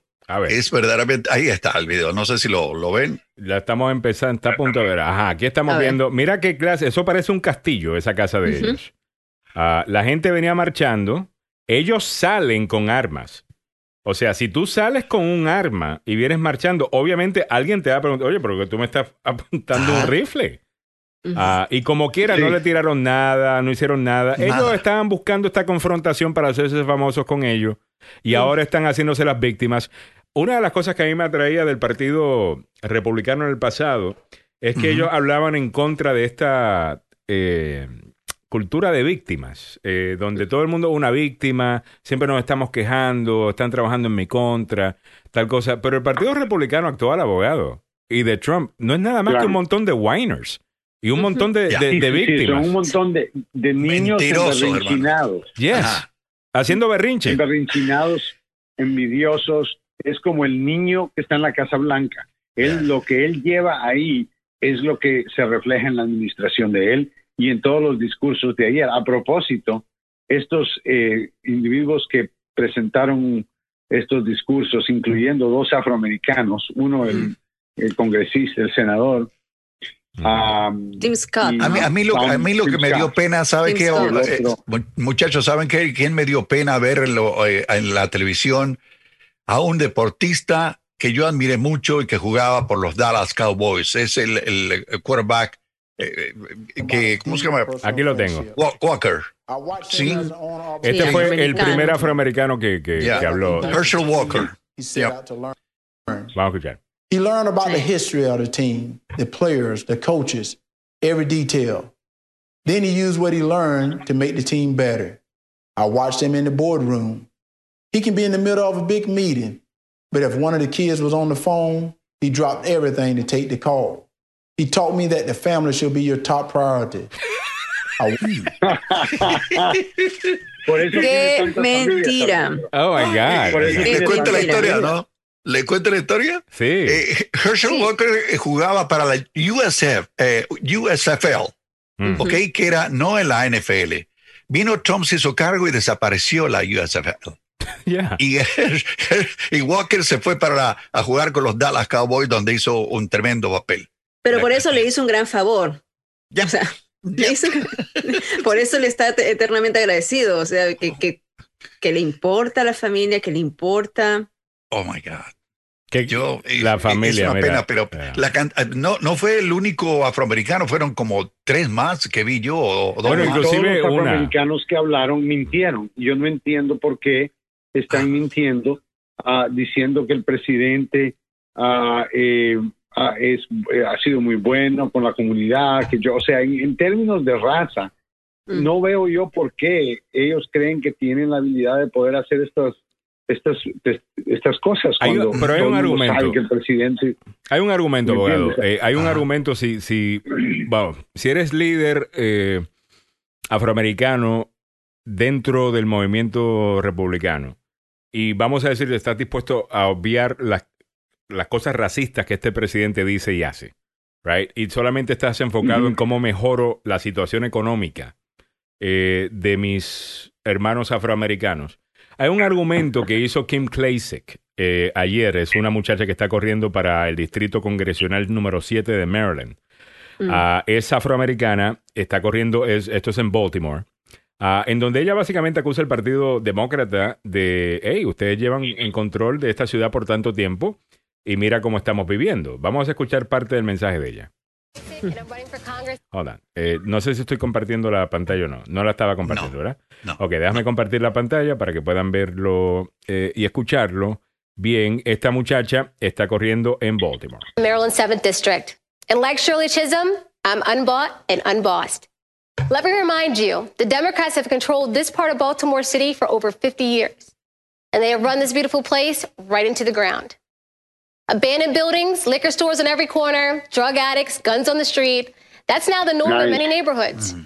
Ella dice, en este vecindario lo que hay son licorerías en cada esquina, drogas por todas partes, eh, edificios enteros, de, you know, eh, que sabemos en Baltimore hay una casa que está bien, otra casa que es un crack house.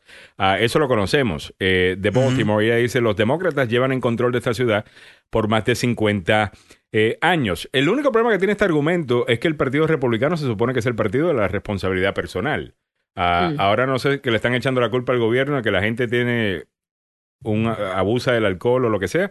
Pero al final del día, sí, abogado, eh, los demócratas llevan tomando control de estos vecindarios por mucho tiempo. ¿Por qué no han arreglado la situación para el afroamericano? Mira, es, es simplemente eh, incorrecto. El presidente prefiere perder el voto afroamericano que perder su base entera. Ah, y aunque él pasó esta reforma criminal, que es muy cierto que la pasó, la pasó, era algo que Obama debió de haber pasado, honestamente. Ya. Pero la pasó, y, y la pasó ¿por qué? Porque una, una muchacha, eh, yo- que Kim Kardashian, una de estas Kardashian. Kardashians fue, sí, fue Kardashian, fue donde el presidente le pidió el favor. O sea, esto no es como la democracia funciona. Tú tienes que esperar que un artista sea amigo del presidente para que arreglen un problema social. No.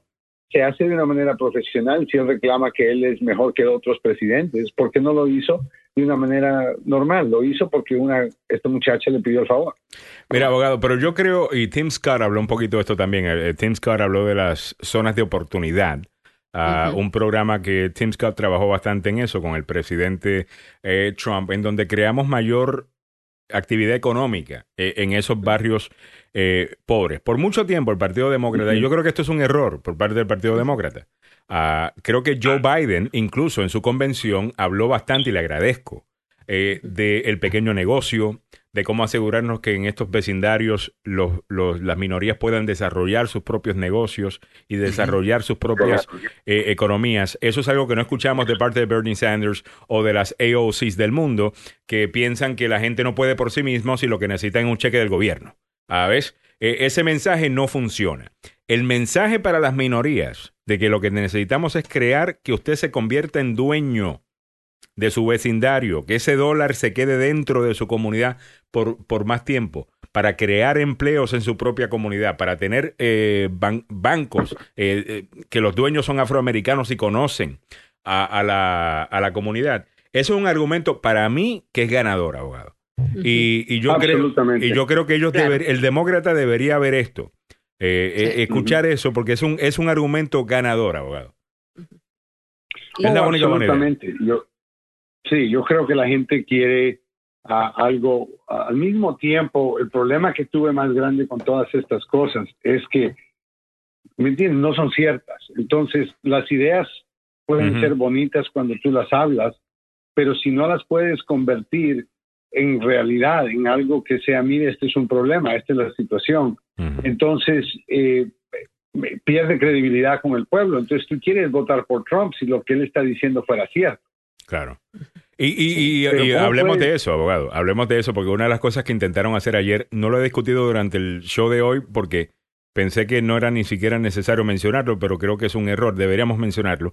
Una de las cosas que trataron de hacer ayer, abogado, fue cambiar la narrativa de, de la respuesta de este gobierno, de su administración, sobre el COVID-19, pero de una manera tan descarada. eh, abogado, en la que un video salía con el presidente y uno tomas en cámara lenta, caminando, reuniéndose con gente. No, él salvó, él, él ayer salvó millones de personas.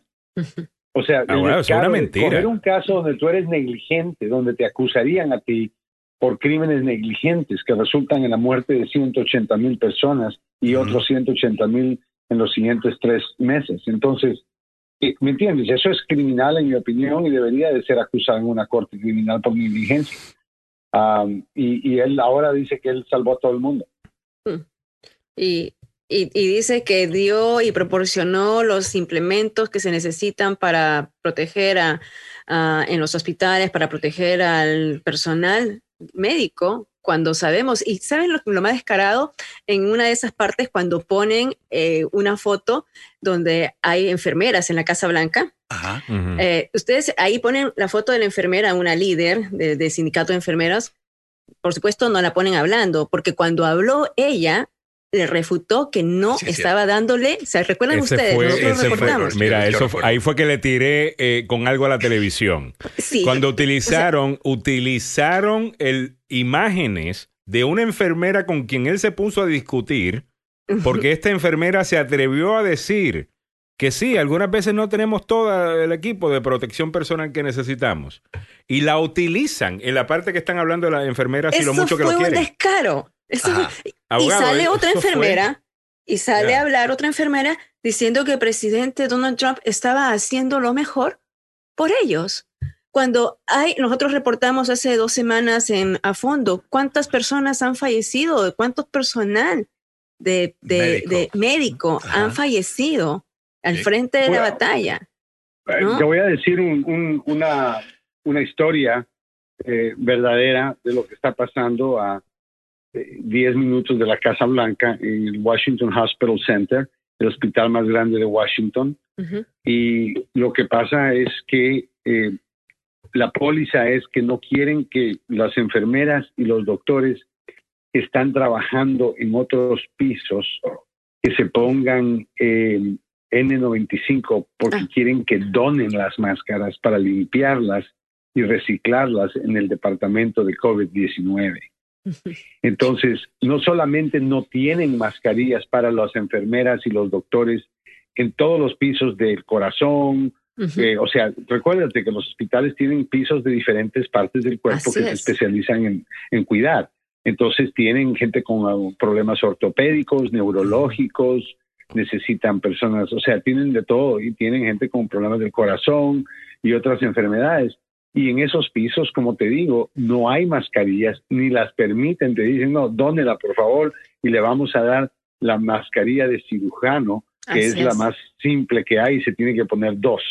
O sea, me vas a decir que el presidente puede reclamar que todos los hospitales tienen todo el equipo cuando yo sé personalmente que en este hospital del Washington Hospital Center y como todos los otros están en esa situación, donde están reciclando equipo, donde están cosas que no deben hacer. Mira, si tuvieran el equipo necesario, cada vez que un doctor y cada vez que una enfermera tiene contacto con un paciente que tiene COVID-19, se tiene que cambiar de mascarilla N95 y se tiene que cambiar de bata y se tiene que cambiar de guantes. Entonces, es mentira que, o sea, esa es una mentira más grande, eh, una de las mentiras más grandes que escuché ayer, como también la idea de que hay pruebas, de que todavía no tenemos pruebas suficientes. Eh, eh, abogado, era como que si estuviéramos en un mundo paralelo. que es- es- yo decía, eh, estoy, nosotros que estamos aquí al tanto de cómo va el el- el estatus del virus y cómo, cómo van las cosas. este es un- claro, algo y paralelo. Y por eso creo que la gente, la gente puede decir, ¿sabe qué? Ok, yo voy a votar por Trump porque lo que estoy escuchando me parece muy adecuado. El Eso es lo único que- problemita es que no es cierto. No es cierto. Claro, pero ese es mi temor, abogado. Mi temor es que la gente sí le cree. No, Hay pero gente no le cuando lo no, escucha. no, pero de nuevo, eh, mira, una de las cosas que, y lo, lo voy a decir de, de nuevo, la campaña de ayer, o sea, la convención de ayer, el error desde el punto de vista estratégico, en mi opinión, para los republicanos fue que no, no trajeron a nadie nuevo al, al partido. O sea, aquello fue para la gente que ya cree en, en el trompismo, que es este miedo, ¿no? De que eh, tenle miedo al, al- al- Tenle miedo al inmigrante, tenle miedo al negro, tenle miedo a, a cualquier persona que no opine, a la gente pobre. Van a venir a tu vecindario y, y van a, a- a acabar con los single family zoning, dijeron ayer. O sea, los pobres, básicamente estaban diciendo, gente pobre se va a mudar a tu vecindario. Protégelo. Es lo que estaban diciendo esta gente ayer. A mucha gente ese mensaje no le va a gustar. Lo vimos Oye, en 2018 cuando el presidente intentó correr la, el playbook de 2016 metiéndole miedo a la gente eh, con inmigración. Y su misma campaña le estaba diciendo, eh, señor presidente, hablemos de otra cosa, el mensaje de inmigración no está llegando, eh, mucha gente se está distanciando de usted que está corriendo para el Congreso. ¿Y qué terminó haciendo? Ganaron en los suburbios los demócratas. El presidente logró perder los suburbios que había ganado con su mensaje de miedo. O sea que ya yo sé que este mensaje no lo compran mucha gente que él necesita. So, estratégicamente hablando, eso es un error. El único mensaje, y de nuevo me voy al mensaje económico, y quiero mostrar solamente porque ahora sí lo encontré, eh, parte del mensaje del senador Tim Scott, que creo que es un hombre serio, no me gusta cómo defiende a Trump y él trata... Y el tipo definitivamente que, que trata de ser crítico cuando lo tiene que ser, pero sin ofenderlo mucho, y entiendo que está en una posición difícil. Pero respeto a este señor porque con todo y que es republicano, y el Partido Republicano ha decidido tomar una posición de que el problema de la policía y la comunidad afroamericana tiene que ser o, o eres o estás con la policía o estás con los negros. No puedes decir estoy con los buenos policías y estoy con la gente que está simplemente protestando. No, es, tienes que escoger un lado y, y el otro. Mientras que el senador Tim Scott ha dicho como republicano, yo he sido víctima de esto. Como senador, aquí en Washington DC me han parado solamente porque soy negro. Con todo y que soy un senador estadounidense porque no pensaban que yo era un senador estadounidense. Y yo le respeto eso a Tim Scott. Me imagino que no fue fácil admitir eso en este, en este actual Partido Republicano. Vamos a escuchar parte del mensaje de él. Because while this election is between Donald Trump and Joe Biden, it is not solely about Donald Trump and Joe Biden. It's about the promise of America. It's about you and me, our challenges and heartbreaks, hopes and dreams. It's about how we respond when tackling critical issues like police reform. When Democrats called our work a token effort and walked out of the room during negotiations because they wanted the issue more than they wanted a solution. Do we want a society that breeds success or a culture that cancels everything it even slightly disagrees with? I know where I stand because you see, I am living my mother's American dream. My parents divorced when I was seven years old, and we moved in with my grandparents into a two bedroom home with me, my mom, and my brother sharing a room and one bed. My mom worked 16 hours a day to keep food on the table and a roof over our heads. She knew that if we could find the opportunity, bigger things would come. I thought I had to use football to succeed in life, and my focus on academics faded away. My freshman year, I failed out. I failed four subjects. Bueno, él va contando la historia y este mensaje obviamente tiene mucho más poder que el de el niño fresa, eh, Donald Trump Oye, Jr., sí. que ha Oye. tenido todo desde que nació. Eh, y el hombre está contando cómo él pudo llegar hasta el Senado de los Estados Unidos. Él es un hombre de negocios. Él así fue que él logró su éxito en los Estados Unidos. Comenzó un pequeño negocio y fue eh, creciendo ese pequeño negocio. Abogado, el Partido Demócrata tiene que hablar de estos temas y tienen que volver a hablar del pequeño negocio. Así Porque es. este es un país de oportunidades. El sistema en los Estados Sí. Unidos, eh, de, por ejemplo, deberíamos enseñarle a la gente cómo participar de la bolsa de valores. Deberíamos enseñarle Pero a la gente cómo que- ganar plata en este país, abogado, si se puede. Eh, Estoy de acuerdo. Y los y los demócratas tienen que actuar porque al final del día ellos están representando a la gente que no tiene acciones en la bolsa de valores, no todos. Muy poca gente tiene acciones en la bolsa de valores y están preocupados de su trabajo, de sus beneficios.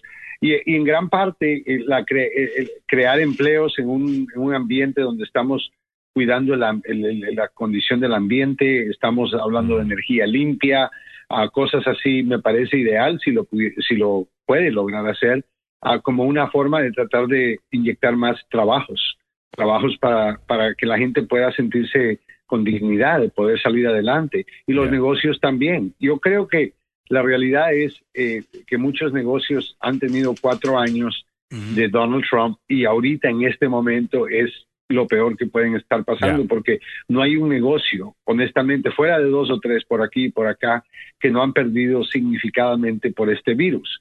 Y ninguno de estos negocios estuviera perdiendo, yo lo reconozco, si el presidente hubiera hecho lo que hicieron en Corea del Sur y lo que hicieron en Singapur y en otros Ujú. países, donde la economía no, no tuvieron que cerrar.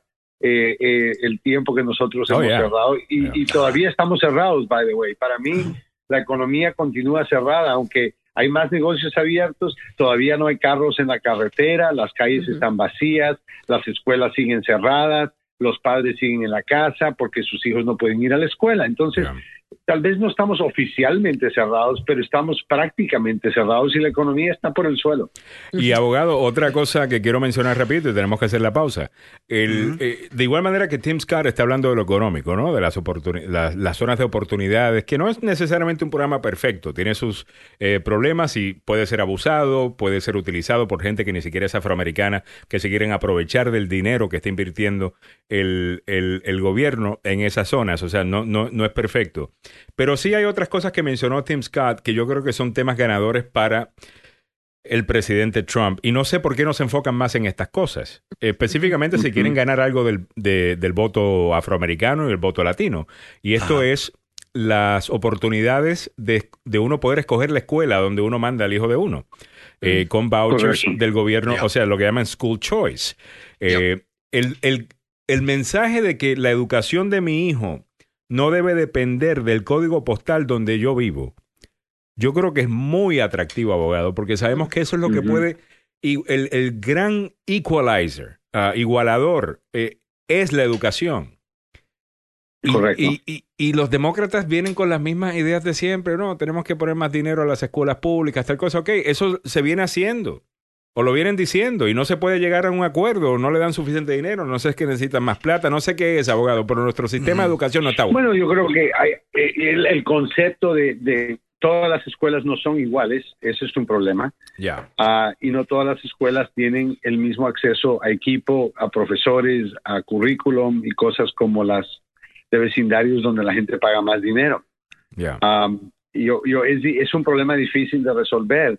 Ah, tenemos escuelas públicas muy buenas. Yo te puedo decir que en el área de Fairfax, en el área de Montgomery County, ah, que muchas de estas escuelas públicas ah, eh, resultan eh, igual de efectivas como escuelas privadas donde la gente Son paga buenas. 30, 40 mil dólares al año. Oh, sí, muy buenas. O sea, no cabe duda que, que algo están haciendo bien, porque hay, hay escuelas que son eh, superiores a escuelas privadas en el área.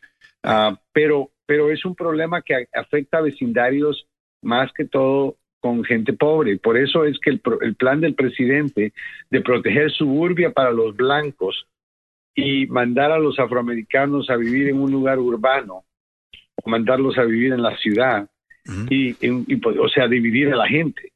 ¿Qué, ¿Qué escuelas crees que van a parar resultando y qué crees que, que va a pasar con la educación de esa comunidad? Ya. Ah, va a estar por el piso. Si ahorita hay una oportunidad, Alejandro, es porque tenemos un sistema donde hay vecindarios. En el condado de Montgomery yo eh, viví en uno donde eh, eh, pas- llegando a mi casa pasábamos como 10 townhouses, sección, sección 8. Ya. Ah, y, y tuve buenos amigos que vivían ahí, Ah, eh, gente que jamás tuvimos un crimen en el vecindario. Am, y ah, todo, no, no pasó nada malo, me pareció excelente programa. Mucha gente que, eh, que eh, vivía en esos townhouses estudiaron en una de los mejores high schools del área. Ya. Así que, Y- de- definitivamente, pero son cosas que funcionan eh, con esta gente, ¿no? El miedo de que, bueno, yo trabajé para vivir en un buen vecindario y ahora se lo van a dar a alguien que no quiso trabajar tan fuerte como yo a través de sección 8. Ah, y, y- y el resto, y los demócratas se tienen que hacer esta pregunta, abogado. ¿Por qué con un presidente que es directamente, en mi opinión, culpable por muchísimas muertes que no tuvieron que suceder durante esta pandemia? muy y, y por tanta división y tanta retórica de odio ah, y tanta violencia que estamos viendo en las calles estadounidenses, que él dice que va a ser lo que va a pasar si Joe Biden es electo, pero está pasando en los Estados Unidos de Donald Trump actualmente. Explíquenme Ahora ese mismo. argumento.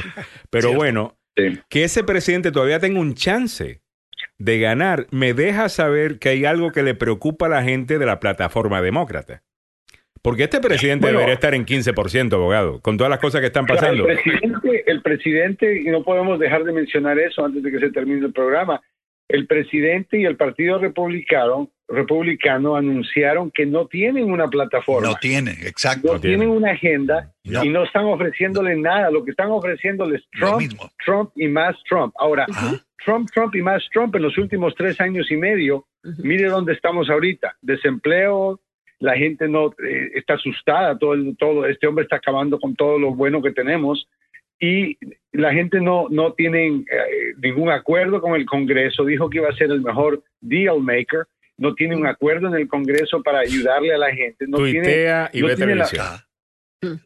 ¿El seguro de ¿Dónde salud está dónde el está, muchachos? Eh, ¿Se acuerdan? ¿Dónde ¿O está no? el arte del deal? ¿Dónde está el arte del deal? Que él iba a hacer tratos, iba a hacer. Y el plan de salud. Porque él es muy bueno. Y el plan Sí, de salud mejor y rápido que iba a El conseguirlos. mejor plan de salud del mundo que jamás haya tenido cualquier país de todo el Y no- planeta y el universo. Y Mentira. no dijo hace un mes de que iba a arreglar DACA, que los de DACA se iban a arreglar todo. ¿Dónde está el arreglo de DACA? Eh, me parece. Él dijo hace un mes en televisión que DACA lo iba a arreglar con una orden ejecutiva. ¿Dónde está? Mire, la hermana de él dijo en voz alta, cuando no sabía que la estaban grabando, lo que todos venimos diciendo cada vez que lo vemos en televisión por los últimos cuatro años. Este hombre es un mentiroso, no tiene moral, no respeta a nadie, eh, todo es, tiene no que ver con él. no se prepara, no, no lee, se prepara, no, no- lee. Es un irresponsable. O sea, lo que él le ha enseñado a todo el mundo ya lo confirmó. Bueno, esta pasada hora fue traída a ti gracias al abogado Joseph Maluf, la demanda más rápida del oeste. Se ha sido víctima de un accidente de auto de- en el trabajo o negligencia médica. Llame al abogado Joseph Maluf. Él y su caballo plata llegarán a ayudarle a la corte, aunque sea de manera virtual en esta ¿No es platero, pandemia. pues? No, no es, plata- no es- no es platero. Ahí está, lo escuchan, está eh, cabalgando. galopando. Está por una razón Está- específica. Está galopando el abogado y galope, galope bien para las cuatro, abogado, que tenemos el vivo, ¿ah? Ah, sí. Eh, sí, hoy, mira, mucha gente está en accidentes y cuando yo los veo, me doy cuenta que a veces hay cosas que, que lo confunden fácil a uno. Entonces, hoy vamos a, a- a la semana pasada hablamos de cómo hacer su propio reclamo de compensación laboral. Ahora vamos a hablar de cómo hacer su propio caso de accidente sin abogado. Vamos a darle todos los trucos para que sepa qué hacer, para quitarle la, el misterio a lo que es el proceso Nice. y aprender qué hacer cuando usted tiene ese accidente, en ese momento, qué es lo que importa, qué información es importante y qué información no lo es. Oye, qué buen tema. O sea, cómo, cómo pelear un caso de estos para que usted sepa cómo es que los abogados lo hacen. Muy bien, el behind the scenes lo van a escuchar Sí, hoy a las 4 de la tarde eh, con Milagros Meléndez y el abogado Joseph Maluf. No se lo pierdan aquí en Facebook. Y siempre prendemos eh, nuestro canal de Tuning Radio, así que si solamente puedes escuchar, te puedes conectar a Tuning Radio y, y escuchar la, en la tarde. Eh, muchísimas gracias, abogado. Bueno, lo dejo para que siga Perdonen lo de la internet, ya lo arreglamos, así que mañana voy a estar en vivo, no se preocupe. Ah, ok, perfecto. Pensam- pensamos que fue la Dándolos a MS-13, todos. pensamos que fue la MS-13 que se había mudado y lo tenían secuestrado, abogado. Y aquí Ok. estamos Yo creo haciendo que una... fue Eric, yo Ah, creo que ok. fue Eric Trump el que está bien enojado Tengo- conmigo. tengo un pero, hey, mensaje. it is what it is. Ok. It is what it Tengo un. It mensaje a la gente nuestra, a la gente nuestra que le está faltando de qué comer. Hoy de 2 a 4 de la tarde va a haber una repartición de comida en la Germantown Elementary School, que está en el 19110 del Liberty Mill Road en Germantown. A partir de 2 a 4 hasta que se acabe lo que van a traer. Lo único que tiene que hacer ustedes es conseguirse un vehículo para poder buscar la bolsa de comida para usted y la familia. Así que esto es importante especialmente para aquellas familias que están pasando el Niágara en bicicleta en estos momentos, Alejandro. Ok, eh, antes de irnos, Samuel, solamente quiero eh, irme con un mensaje eh, positivo. ¿El abogado todavía está ahí? Ah, si el abogado Sí, aquí estoy. ok, eh, vamos a irnos con un mensaje Positivo, positivo. me, me encanta la idea. ¿Cuál, cuéntame. Eh, un mensaje positivo, ¿no? Para eh, específicamente de, de algunas de las cosas que vimos ayer eh, y, y darnos cuenta, ¿no? De que todavía lo mejor eh, viene por ahí. Ah, de que no tenemos que preocuparnos de que hay cosas positivas eh, sucediendo eh, en este país. O como bien lo dijo Kimberly ah, Guilfoyle, eh, lo mejor eh, todavía viene por ahí. Eh, vamos a escucharla rápidamente. Con esto quiero cerrar el show. Eh, un mensaje Ay. positivo para todos ustedes en, la, en, la, en la audiencia. Mensaje. Eh, un mensaje ay, de amor. Eh, vamos a ver. mensaje. Aquí está la sierva. Eh, vamos a ver. As commander in chief, he always puts America first. Mentira. President Mentira. Trump is the law and order president. Mentira. As a first Ay, ay. generation American, Ay, Dios santo, pero déjame irme Ay, a la Dios parte mío. final de esto, que, que es la parte buena. Eh, Aquí es que ella se pone, mire, eh, the, yeah, the best. ladies and gentlemen, leaders and fighters for freedom and liberty and the American dream, the best is yet to come. Es verdad. alguien Eso es verdad. le The debió de haber best. mencionado que ella estaba sola en el cuarto, number one. Eh, yeah. Eh, abogado, eso fue ella estaba increíble. Oh. Gritó tan duro que tenía el oído derecho sangrando yo, honestamente. No es necesario. Ay, no. Ay, Dios mío, Abogado. aburrido, por Dios. Abogado, es que han, han jugado tanto con este mensaje eh, de, de ella. Incluso, vamos, va- le voy a mostrar uno más, uno más. Uno, My más. God. uno, uno más, uno más, uno más. A ver. Ah, este es, eh, a muy- a ver, Oh, my aquí va, goodness. ¿verdad? Oh, Eh, my aquí va. Esa a está ver. buena. A ver. ¿Cuál es eso? Ay, Saint no te Para la, gente, para la gente que nos está escuchando, aparece la eh, La muchacha santa. esta en una caricatura. Y aquí la Eh, tenemos también, mira, aquí está ella. Ya. Elmo, no, no, el, por el- favor. el elmo, el elmo del infierno, míralo. déjeme, Elmo. déjeme a Elmo tranquilo.